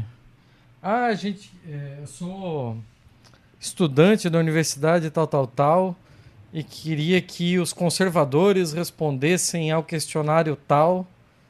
É... E aí eu já fiquei assim, né? Caralho, que porra é essa, né? E aí eu abri o questionário e era um questionário falando sobre alguns temas bem delicados, tipo interrupção de gravidez e tal, sabe? Hum. Eu fiquei, caralho, será que essa mina tá direcionando a porra da pesquisa acadêmica dela para dar os resultados que ela quer? Aí eu fiz uma. Eu puxei a capivara dela, descobri quem ela era, descobri em que departamento ela era bolsista e entrei em contato com o coordenador do, do departamento e com a e com o comitê de ética da universidade ah. questionando. Ah, e aí, responderam? E aí eles responderam, responderam. Ó, oh, e aí? Até... Deixa, eu, deixa eu pegar aqui o e-mail. Eu estou caçando ele aqui enquanto falo. Ó. Olá, Thiago, tudo bem? Agradeço o retorno. É, é louvável o seu esforço tanto em comunicar atenciosamente as mensagens do grupo, quanto a sua atividade de monitoramento desses grupos. Sinceramente, são esses esforços individuais que me fazem acreditar na força do coletivo. Certamente esse procedimento de amostragem estaria errado no seu uso habitual, No entanto, estamos conduzindo uma amostragem estratificada, no qual definimos uma proporção de grupos conservadores e grupos progressistas para conduzir o recrutamento de cada estado. É, também buscamos é, a maior proporção dos recrutamentos em grupos politicamente indefinidos, grupos de cidade, de bairro, etc. É, de modo geral, essa estratégia visa ampliar a diversidade dos lados, dos dados, fugindo das tradicionais bolhas que costumam responder às pesquisas acadêmicas. Portanto, sim, o direcionamento é intencional, mas são diversos direcionamentos. Vale ressaltar que o nosso estudo não tem como objetivo estimar a prevalência das opiniões, e sim testar algumas hipóteses de relações entre certas variáveis. Dessa forma, não temos inferências populacionais do nosso levantamento, é, por exemplo, porcentagem de pessoas com opiniões X ou Y. É, nosso objetivo é estimar as forças das relações entre as nossas variáveis preditoras e os desfechos, e o nosso estudo é uma testagem de hipótese, mas você tem o nosso mais genuíno agradecimento, abraços, tal, tal, tal. É. Não vou falar aqui o nome do pesquisador e tal, porque provavelmente a pesquisa ainda está em andamento. Né? Tá, né? Então tá. Não vou dizer que eu entendi não, porque estaria mentindo, mas você está satisfeito com a resposta? Ficou satisfeito? Fiquei, fiquei, eu entendi o que ele quer. Eu, eu ainda tenho certas restrições ao que ele está fazendo, mas eu entendo. Hum, então tá. Então tá bom. let's continue. É, Vamos, vamos. Nossa, tamanho desse parênteses. É, depois você vê se você quer deixar isso daqui no, na gravação ou não, tá? Eu só falei, eu tava, tava viajando aqui mesmo. Até porque a gente falou de comitê de ética e por isso que eu lembrei, né? Comitê de ética de pesquisa universitária é FUEDA. Ah, é, então vamos lá. Vamos lá.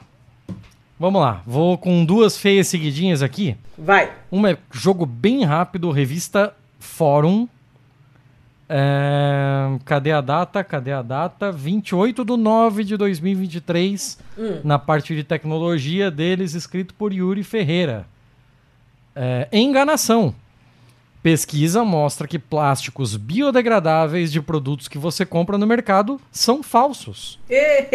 Estudo analisou produtos de 40 supermercados do Brasil e descobriu que os plásticos vendidos como ecológicos não são biodegradáveis. Que bom! Você com certeza. É, é, é a delícia, né? É o que a porra da falta de regulação com relação a rótulos faz, né? É o que deixa a pessoa escrever lá que é uma. Um, um negócio tipo requeijão, né? É, uma é. Nossa, qualquer merda mistura, que escrever, vale. é uma mistura farinácea, não sei Sabor, o quê. Sabor, não sei tipo o quê. trigo. É, tá que pariu. Uh, você com certeza já viu um produto nas gôndolas do supermercado com inscrição de plástico biodegradável. Sim. Mas não acredite em tudo que você lê por aí. O Instituto do Mar da Universidade de São Paulo analisou produtos de 40 supermercados brasileiros que tinham o rótulo de plástico biodegradável. Os pesquisadores descobriram que. Lembra quantos foram, né? 40 hum. supermercados. Ah. 49 produtos com tal marcação não eram feitos de plástico biodegradáveis. Que ótimo. A maioria era feita de plásticos oxodegradáveis, que ainda assim soltam microplásticos no meio ambiente. E... Além disso, uma parte deles, 9% deles, eram feitos apenas de plástico normal, foda-se. Para ser considerado biodegradável, um produto, quando descartado no meio ambiente, deve se converter em água, gás carbônico e metano e biomassa em um intervalo de tempo relativamente curto. Hum. Não há consenso sobre que intervalo de tempo é esse. Começa mas bem. a ideia geral é que varie de algumas semanas a um ano. Tá. Nenhum dos 49 itens que investigamos e... atendeu esse requisito. Que beleza. Hum. Nenhum. Que bom, estamos Diz... indo muito bem. Diz aqui o Ítalo Castro, que é professor do Instituto do Mar da Unifesp, em, em entrevista ao José Tadeu Arantes, da FAPESP. É, os plásticos oxodegradáveis já foram proibidos em vários locais do mundo, incluindo a União Europeia. Na maioria dos casos, as proibições ocorreram pela falta de evidências de. Biodegradabilidade. Nossa, cara, biodegradabilidade Cara, ruim, essa aí é é, sacanagem. Isso é foda, isso é travaria. É, associada ao risco de formação de microplásticos. É, de acordo com o estudo, os produtos que afirmam ser biodegradáveis eram 125% mais caros do que os seus equivalentes. Nenhum deles se encaixava na definição de biodegra... biode... do caralho, por que botar isso aqui o tempo todo? Biodegradabilidade aceita pelos órgãos in- internacionais. Considerando que a biodegradabilidade dos oxopolímeros tem sido amplamente refutada pela literatura científica, nossos resultados indicam que nenhum dos produtos que afirmam ser biodegradáveis vendidos nos supermercados brasileiros é de fato biodegradável. Diz o resumo do estudo aqui, né? Assinado também por Beatriz Barbosa Moreno, Beatriz Veneroso Rodrigues, Letícia Regina Alfonso, Paula Cristina Jimenez e o artigo foi publicado na Sustainable Production and Consumption. Hum. É, e é isso, é só isso, é bem curto, mas É, é, não, uma não bosta. precisa, né? É, não precisa ser ma- maior que isso pra ser uma merda. É. Foda, né? Que caralho. Cara. E o pessoal paga mais caro, achando que tá ajudando sim, né? o sim, meio ambiente. Sim, sim. E aí você descarta erroneamente também, né? Porque você acha que é biodegradável, você bota no lixo normal. Né? Não separa. Que beleza. Que canavial de bosta. Tem mais um horror aí? Tenho mais um, tenho mais um. Último. Tá. Esse vem da nossa amiga do coração, revista FAPESP. Sempre tem alguma coisa deles aqui, né? E dessa vez é de uma, de uma parada que me é muito cara, que é a cientometria. Hum. É, quando eu estava fazendo as paradas para o mestrado na UFPR, né? Seria em cientometria. Então é um assunto que me é um tanto quanto caro. Ah, o negócio é o seguinte aqui: produção científica brasileira cai pela primeira vez desde 96. Cara. Número recorde de países registrou queda na publicação de artigos no ano passado e Brasil e Ucrânia lideram a lista. Ah, o relatório da, da editora científica Elsevier e da agência Bori, é, divulgado nessa segunda-feira, 24 de 7 de 2023, mostra que a produção científica mundial aumentou 6,1% em 2022 em comparação com o ano anterior. No entanto, 23 países registraram queda na quantidade de artigos publicados, o que representa o número mais alto desde 2002. Em 2002, 20 nações registraram diminuição. O Brasil teve a maior redução na publicação de artigos científicos do período, com um total Nossa, de gente. 74,5 mil títulos, o que representa uma queda de 7,4% em relação ao último ano. A área de ciências agrárias foi a que sofreu o maior impacto, diminuindo a sua produção em 13%. Gente. 13,7%. É E muito... curioso que seja ciências agrárias, né? É. Não, não é de onde você espera que, que vem esse tipo de coisa, né? É um lugar que ah, todo mundo na mídia promete pra você que tá o tempo todo bombando, né? Ah, segundo o documento de 96 a 2021, o número de artigos publicados com autores no Brasil aumentou a cada ano. Em 2020 foi detectada uma desaceleração no ritmo do crescimento, até que dois anos mais tarde a produção científica nacional registrou sua primeira queda. Porém, mesmo com o desempenho negativo do último período, o Brasil permanece em 14º no ranking mundial de publicação de artigos. O relatório indica ainda que, de 2018 até 2022, cerca de 367 mil artigos científicos foram publicados por autores no Brasil, sendo a maioria em ciências da natureza, ciências Ó. médicas, engenharias e tecnologias, seguido depois por ciências agrárias, ciências sociais e humanidades. A hipótese que consideramos mais provável no momento é a de que o decréscimo de 2021 para 2022 ocorreu por causa de efeito da pandemia, como os cortes de verba, a indisponibilidade de recursos laboratoriais e insumos, os lockdowns e as restrições de deslocamento. Afirmou aqui o Dante Cid, que é vice-presidente de Relações Acadêmicas da Elsevier para a América Latina. Segundo ele, é, a análise anterior realizada pela Elsevier durante a pandemia constatou que as pesquisadoras estavam sendo afetadas mais do que os colegas homens durante oh, os períodos é de confinamento, porque se desdobravam em múltiplas tarefas, como cuidados com os filhos. Eu tô passada, Olha só, né? Que, é, é, são, são coisas que a gente jamais poderia prever, né? Uhum. Essa situação se ampliou e acabou por impactar todos os pesquisadores, resultando no panorama descrito pelo relatório. Brasil e Ucrânia foram as nações com as maiores perdas de Gente. produção científica, sendo que assim, né? Um deles está tá com a Ucrânia é foda, no meio né? de uma guerra Caraca, e cara. metade da população ou tá combatendo ou fugiu tá do país. Que pariu, gente. Que vergonha. É, os dados do documento mostram que a ciência brasileira recebeu um nocaute. A produção de outros tempo. países também caiu, mas o Brasil levou um tombo, apresentando um desempenho pior do que a Ucrânia. Ah, meu Deus! Uh, segundo o Gamba, a queda da produção científica brasileira está relacionada com os cortes orçamentários de recursos públicos para pesquisas feitos nos últimos anos que afetaram especialmente as instituições federais. Porque todo mundo sabe que é só a federal que faz pesquisa nessa porra desse país, né?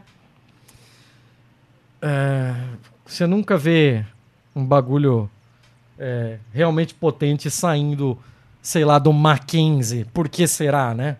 É, não. Não, não vai estar Cara, acontecendo queda maior que a Ucrânia é de fuder. É foda, é hein? Essa, essa vou, vou, vou, dormir em posição fetal hoje. Então, aí, pariu, é, vou falar que o, os que tiveram maior queda, só para ficar sabendo, né? É, Brasil e Ucrânia tiveram uma queda de mais de 7%, República Tcheca teve é, de 5,9%, Polônia 5,8%, isso queda, tá? É, Argentina a Argentina teve algo em, em 4,5, Chile 4 alguma coisa, Rússia pouco menos de 4, Japão 3,5, França 2,5, México 2,4, Bélgica 2,2, Espanha 1,9, Alemanha é, 1,8, Áustria 1,6, Estados Unidos 1,6, Espanha é, Irlanda 1.5, Suíça 0.5, aliás 0.6, Reino Unido 0.6, Suécia 0.5. Essa é a galera que teve queda. Hum. Uh, apesar dos números negativos, o relatório enfatiza que é preciso levar em conta outros fatores para analisar a produção científica e tecnológica do país, entre eles a formação de estudantes, a quantidade de patentes, as citações em trabalhos científicos, formulação de documento para embasar políticas públicas. E nos próximos meses, a Elsevier pretende desenvolver levantamentos para avaliar esses outros indicadores. Uh, em relação a nações com desenvolvimento com desempenho positivo, a Índia teve mais de 177 mil artigos publicados ah, em 22 e um aumento que so, só o aumento da de 19% que teve a Índia supera a produção do Reino Unido. Gente! Caralho. Os caras não estão né? brincando em serviço, não, hein? Com isso, tornou-se o terceiro país com mais publicações em todo o mundo, perdendo só para os óbvios Estados Unidos e China. Quem tá em prim... É, a China está em primeiro lugar. Depois, além disso, Iraque, Arábia Saudita, Emirados Árabes Unidos e China, hum. esses quatro tiveram avanços de mais de 20% de 21 para 22. Rapaz. O relatório 2022, um ano de queda na produção científica para 23 países, inclusive Brasil, foi produzido a partir de dados coletados pela base Scopus, que é uma base proprietária da Elsevier, né? Quem, quem trabalha com cientometria com certeza conhece. É, todos os países que publicaram mais de 10 mil artigos científicos em 21 tiver, fizeram parte da análise. É, isso totalizou 51 nações. É, no Brasil, o levantamento cobriu também a quantidade de publicações em universidades e centros de pesquisa que tiveram mais de mil artigos científicos editados em 2021, que totalizou 35 instituições. Com, exceção, com exceção da Federal de Santa Maria, no Rio Grande do Sul, o documento indica que todas elas registraram queda na produção científica entre 21 Gente. e 22. É, nesse sentido, o Gamba destaca que das 35 instituições com perda de produção, 29 são federais, sendo que a empresa brasileira de pesquisa agropecuária, a popular Embrapa, hum. e a Federal Rural de Pernambuco foram as mais afetadas. Hum. Ambas são centradas em pesquisa em ciências agrárias, que é uma área mais impactada pela queda da produção científica nacional. Nos cálculos, o relatório utilizou a ferramenta Saival para acessar a base de dados Scopus, que abarca cerca de 85 milhões de publicações editadas por mais de 7 mil editoras científicas em todo o mundo. O coordenador da Biblioteca de Revistas de Acesso Aberto Cielo no Brasil, que é o Abel Packer, explica que de 2019 a 2022 foram publicados, respectivamente, 21.223, 22.312, 22.268 e 21.204 artigos. Ou seja, aumentou 5%, depois manteve em 21, depois queda de 5% em 22. A gente voltou para o mesmo patamar de 2020. Caraca. Uh, quando retomamos o nível de 2019, aliás. Segundo ele, as submissões aumentaram de 90 para 110 mil em 2020, mas é, no ano que a reclusão social foi mais intensa. Né? Logo, entretanto, as submissões caíram em relação a 2020. É, a pandemia teve um papel determinante, primeiro no aumento da produção científica, isso por ter contribuído para a comunicação de pesquisas passadas ou em curso, e logo depois na queda a produção deve ter sido impactada por causa de dificuldades enfrentadas por programas de pós-graduação ao longo do período. Acabei. É, cara, que merda, hein? Assim, é, como é um negócio da FAPESP, ele vem todo esmiuçadinho, vem uma cacetada de dado e tal. Mas isso aqui, se, sei lá, se eu fosse um jornalista para jogar na home do UOL, eu só ia colocar produção científica brasileira ah, cai, cai a níveis ucranianos. É, cai mais do que a Ucrânia no último ano. Gente, é muito, muito, muito sinistro isso.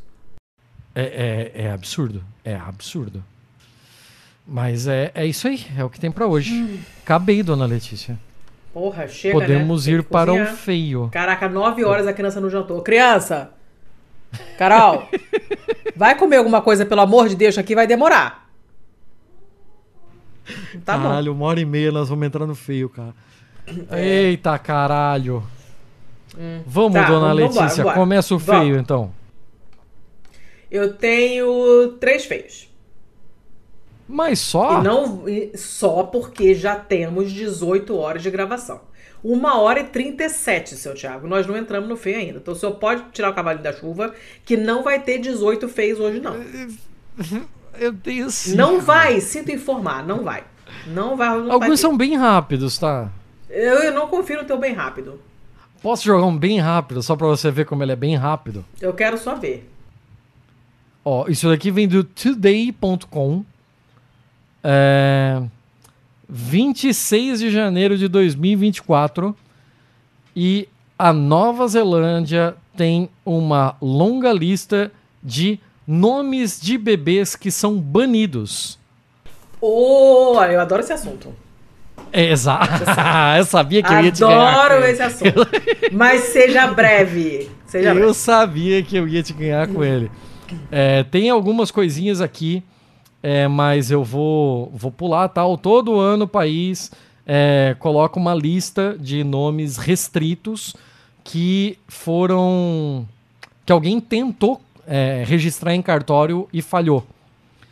E o mais comum deles é justamente King, porque eles ainda são súditos da coroa britânica, né? Então, é, céu. esses nomes, esses nomes com, com títulos de nobreza não são aceitos.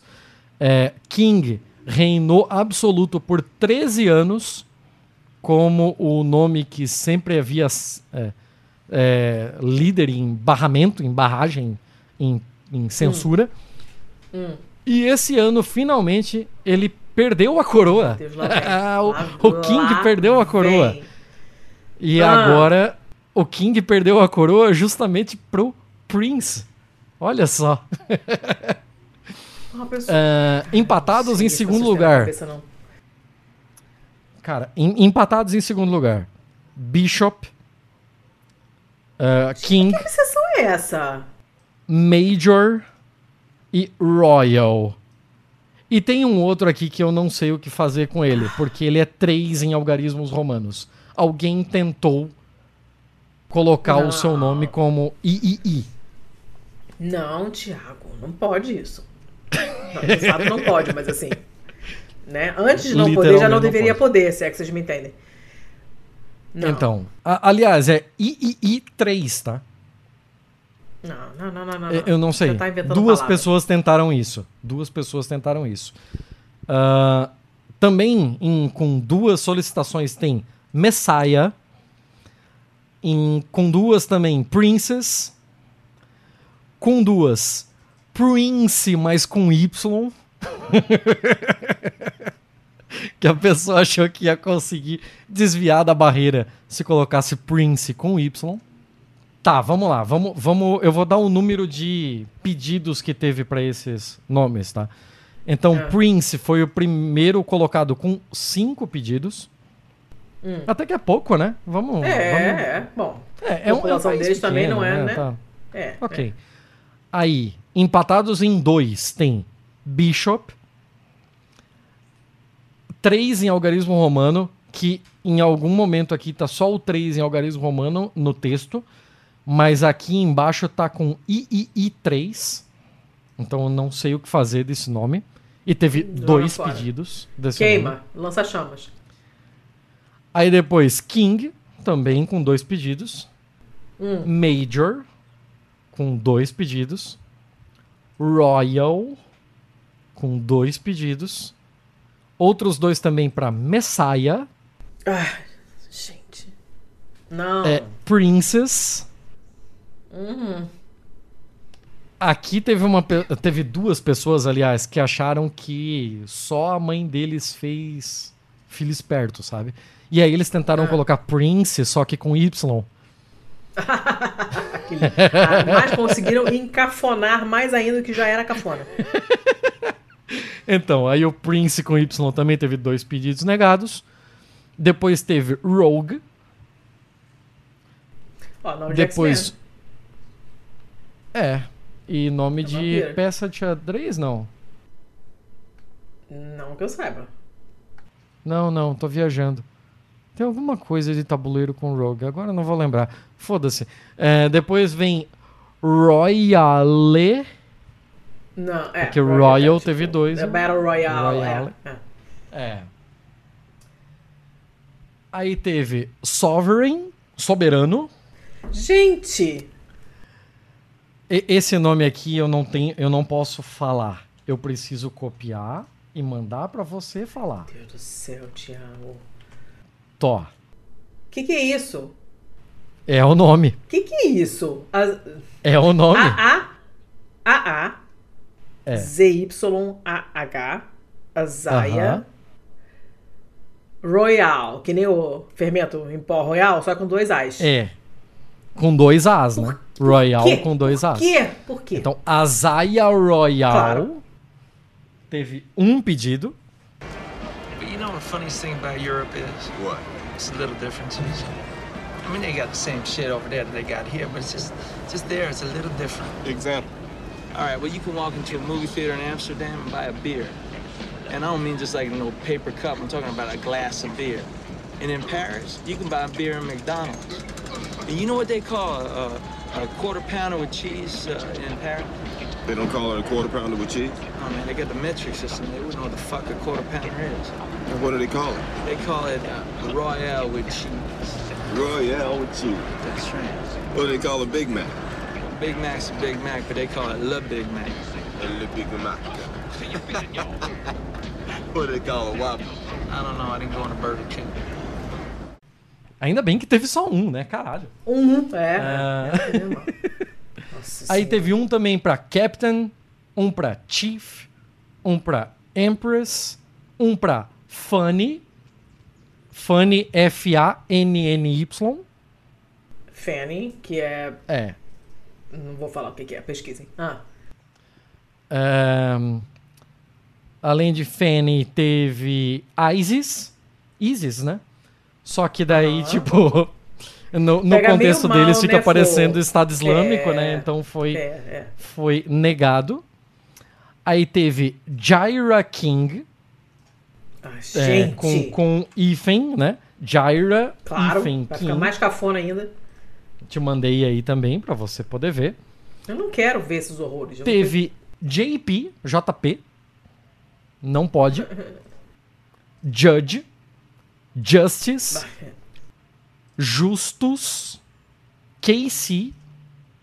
KC mesmo. Aí Ah. King com dois Is. Ah, cara.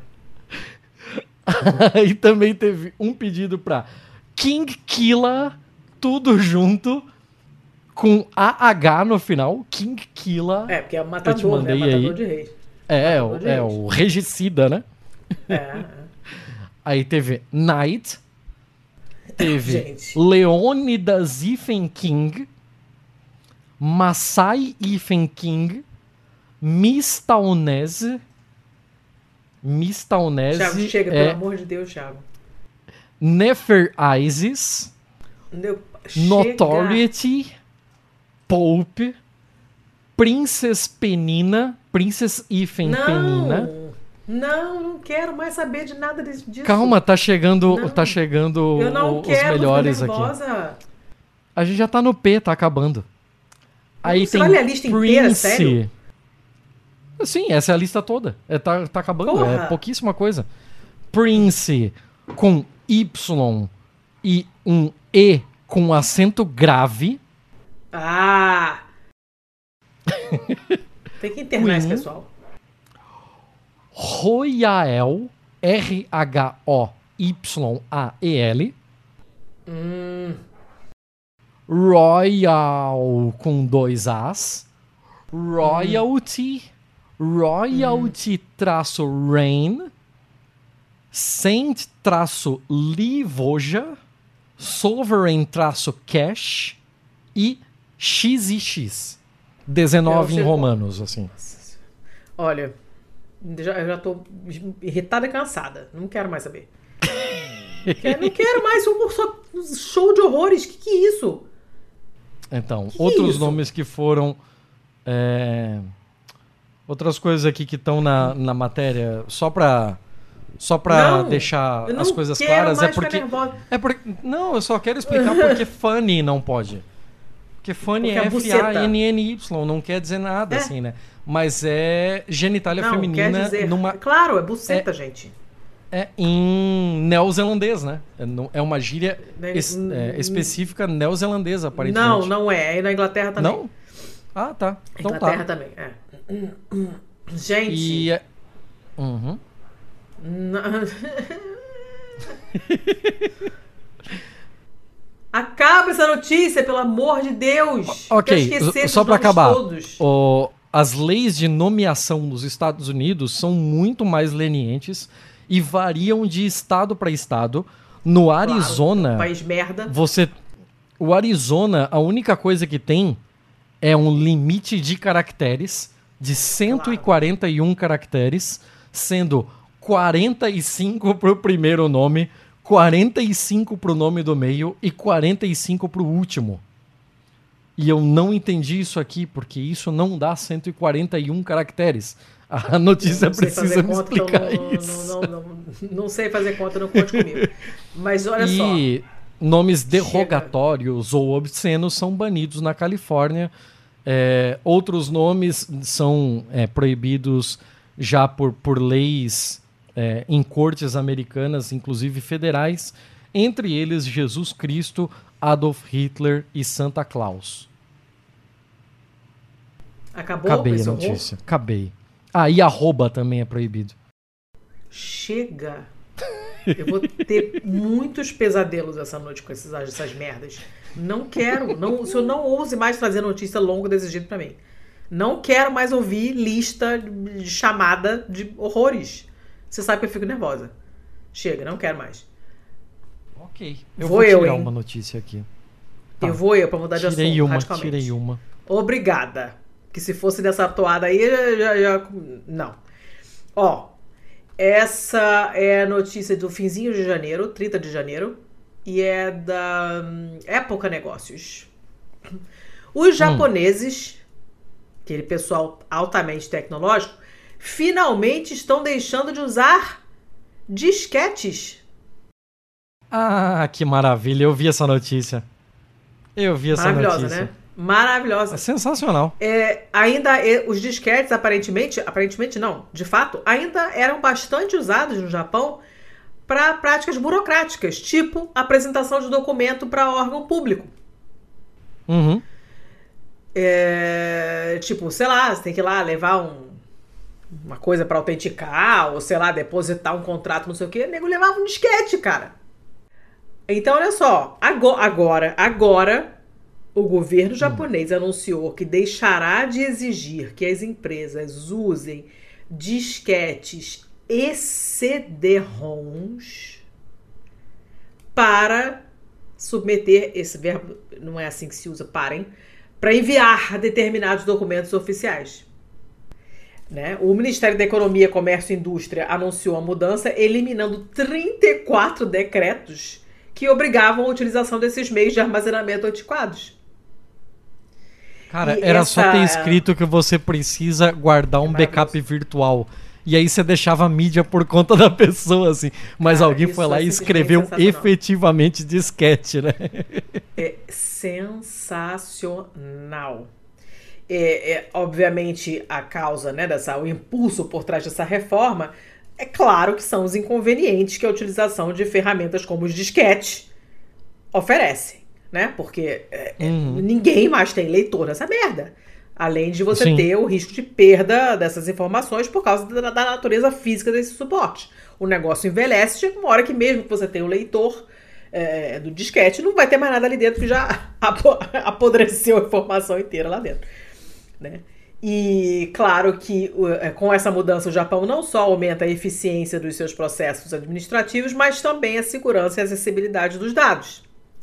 Claro, né? Porque arquivo digital pode ser criptografado, você pode jogar ele na nuvem, você pode é, é, compartilhar facilmente, ao contrário dos disquetes e dos fucking CD-ROMs, que são muito mais vulneráveis.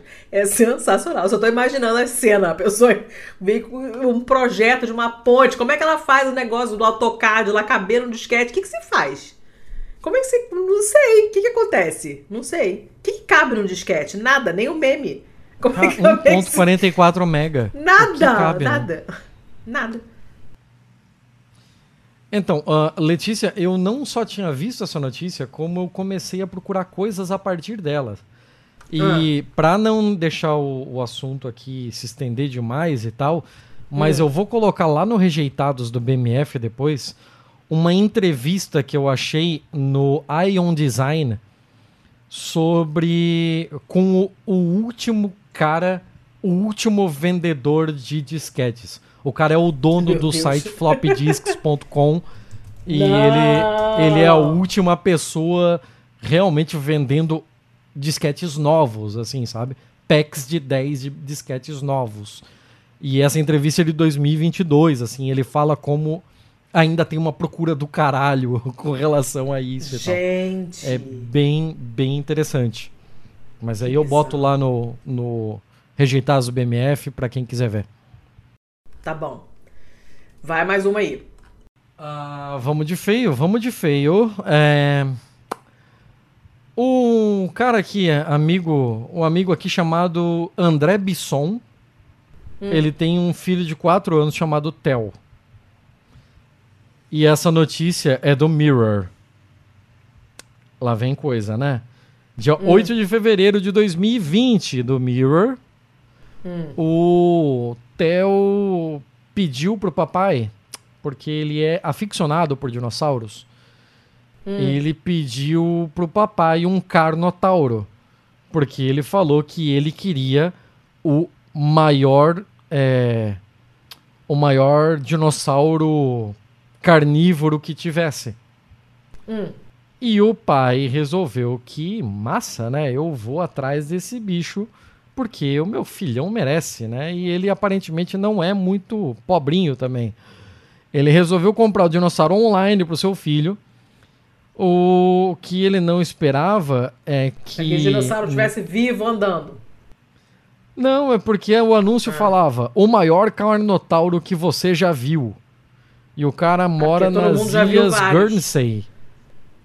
Nossa. Ele mora naquelas Ilhas Guernsey, ali no Canal da Mancha, né? No, no meio do Aham. caminho ali entre. Inclusive a gente tinha um ouvinte de lá. Eu lembro de ter visto isso uma vez nas nossas estatísticas. Ah, se você ainda existe, man, entre em contato conosco.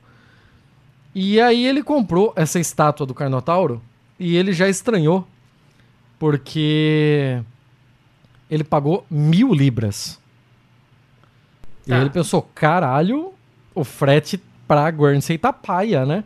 E ele esperava receber um dinossauro de tipo uns 3 metros de, de comprimento Pelo preço. pelo preço que ele pagou. O que acontece é que ele tava de boa esperando é, esperando entrar em contato, né, para falar sobre o envio da carga.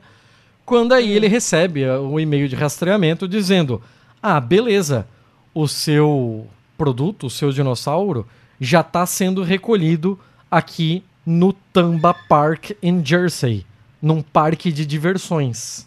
Ai, meu Deus do céu. E aí ele disse Tá pro Sam. Online. O problema é que isso estava sendo vendido online e havia apenas uma imagem em miniatura para tentar avaliar o tamanho. Num detalhe e ninguém para perguntar, eu realmente não me importei. Qual é a qual é a, a surpresa dele quando é, aqui, ele tá falando, né? Eu sabia que ele seria grande. Eu estimei em algo de 3 metros de comprimento por um metro e meio de altura, por aí. E como se vê, ele era um pouquinho maior. Ele não percebeu o quão grande era, e até que a empresa de entrega lhe disse que a entrega ia atrasar porque o dinossauro que ele comprou não cabia no caminhão. Ai, meu Deus. tá indo muito Eles- bem. Continua. Eles tiveram que trazer o diabo do Carnotauro do nosso amigo aqui em cima de, uma, de um caminhão aberto, de um caminhão plataforma que tivesse aquele braço hidráulico, o, o bom e Meu velho Deus, Munk. Só Eles melhor. tiveram que trazer o, o num caminhão muque, como a gente chama esse tipo de caminhão, porque ele tem cerca de 6 metros de comprimento e ele não percebeu quanto grande era em estátua até que a empresa de entrega dissesse que não cabia.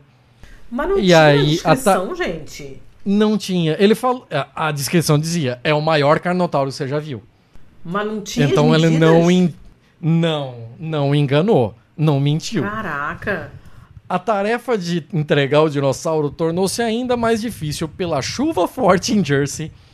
Meu Isso Deus, significava que a pele do Carnotauro estava molhada. E ela é uma estátua esponjosa. Ah, imagina o peso dessa merda. Então, por causa dessa chuva, a estátua do nosso amiguinho ficou com duas toneladas. Meu Deus, que coisa maravilhosa. O pai disse ao Uniled que sete caras da empresa de entrega não conseguiram sequer movê-lo. Então Óbvio, tivemos que que organizar com um JCB, um daqueles eh, daquelas empilhadeiras industriais para tirá-la do caminhão. Gente. André comprou o Que dinossauro mão de que agora cara. se chama Chess como um presente de Natal para o seu filho, mas não poderia ser entregue a tempo por causa do tamanho. O Parque Tamba chegou a enviar à família um dinossauro menor para pedir desculpas pelo atraso. Agora ele tem Cara, dois dinossauros no dois. quintal dele porque não cabe em lugar nenhum. Isso é fantástico. É, é fantástico. isso. É isso. É, eu vou te Cara, mandar a imagem só para você ter Amei. um pouquinho da ideia do negócio. Ele não cabendo no caminhão e ele chegando no muque. Cara, que jamanta. Fantástico ele chegando. Amei. Amei. Adorei. Cara, é, é muito assim, ó. Ele só ele era só fazer uma compra online, cara. Não era tão difícil. Ele transformou isso numa parada muito grande, tá ligado? Literalmente. Sensacional. Sensacional. Tá. Mas o moleque deve ter adorado. Óbvio. Até eu. Agora, quando esse guri crescer, pra se livrar disso aí vai ser foda. É. Você não é o tipo de coisa que você- que devolve, né? Tipo, Toma aqui. Não é, não é assim Não que é algo que funciona. você se livra logo assim no enjoeiro, né? não, não dá não. É, 6 metros e 2 toneladas. não dá. Gente, fantástico. Amei. É, olha só. Eu Ah. vou dar mais um fez só. Tirei a outra porque a outra é muito longa e eu não li ainda, preciso entender. Então tirei. Eu vou tirar uma também, mas aí você vai escolher qual das duas que você quer ouvir. Tá. Eu vou, então, pra mim aqui, que é rapidinha, que é uma notícia da Itália, lá da ANSA, daquela agência lá que eu já trouxe aqui mais de uma vez, dia 1 de dezembro agora. E trata-se, é bem bobinha, tá? De um barbeiro traficante que foi descoberto porque seus clientes eram carecas.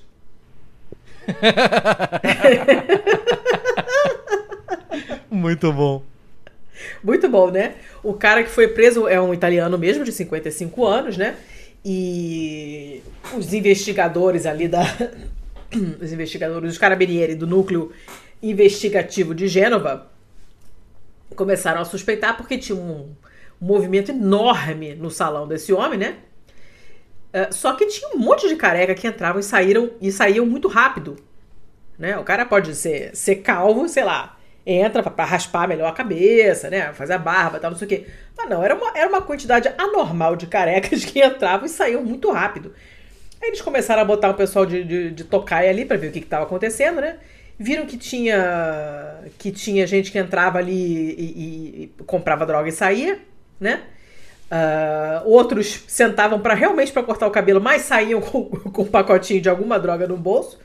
Aí foram lá fazer, foram lá investigar a casa do barbeiro, encontraram é, vários gramas de hum, rachixe e depois na barbearia mesmo tinha uma espécie de tablado e ali eles acharam é, cocaína, quatro balanças de precisão, material para embalar e não sei mais o que. E aí o cara foi preso. E é só isso mesmo. É uma notícia bem bobinha, mas eu achei engraçado, porque alguém suspeitar por causa das estatísticas, não sei quantos por cento dos, seus, dos clientes do barbeiro são carecas. Aí, aí tem, tem caroço nesse angu. E aí foram investigar e Muito realmente bom. tinha. Eu adorei. Só isso, acabei. Tá, Letícia, eu ia te dar um. Eu ia te dar o poder de escolha, mas eu não vou poder, porque uma delas, Ah. o site caiu. O site tá fora do ar. E, porra, é um site Tá. grande, é o Engadget. Eu não sei o que deu com o Engadget, mas ele tá fora do ar. Vê se você consegue o acessar ele aí. destino, O destino escolheu por mim. Engadget.com. Só vai. Só, Não, vê se quero você- poder- Meu Deus do céu, eu nem sei do que você se tá falando. Vê se você consegue acessar o caralho do Engadget. Eu nunca vi esse se não é site, alguma eu não sei o que, que é isso. Aqui, eu te mandei o link dele, caralho. Eu só quero saber se ele tá funcionando ou se é a minha rede. Cadê o link? Não tá no, no- Telegram. Ô caralho, eu sou burro. Pera, eu mandei pra pessoa É. errada. É. Mandei. Agora deixa eu apagar da pessoa errada. Eu nunca ouvi falar desse site. Não, tá fora do ar. Ok, então tá. Então é com eles mesmo bagulho. Então, só lamento por você, porque eu não tenho mais escolha. Ah, notícia da ABC KHQA. Ai, meu Ponto Deus com. do céu. Ah, É, na verdade, é uma retransmissão de uma notícia da CNN de 16 de junho de 2023. Tá aqui um recorde mundial que você não quer quebrar. Eu já trouxe alguns recordes mundiais aqui e você sempre fica puta comigo quando eu trago. Já trouxe Sempre. o cara que comeu um avião, já trouxe É. um cara que subiu um monte ajoelhado. você não É, comendo amendoim. Não, eu não quero, não quero daqui? lembrar. Cara, esse aqui é o pior que eu já trouxe. Porque vem do Sri Lanka e foi removido de um paciente a maior pedra no rim da história. Ah, meu Deus. Tamanho de um casco de Ela banana. é ela é do tamanho de uma banana. Ó, aí, ó. Ela tem 5.26 polegadas. Isso dá uns 25 centímetros. Rapaz. E ela pesa. Deixa eu converter essa porra aqui, porque Libras Como é é de que esse fuder, homem tava né? funcionando, gente?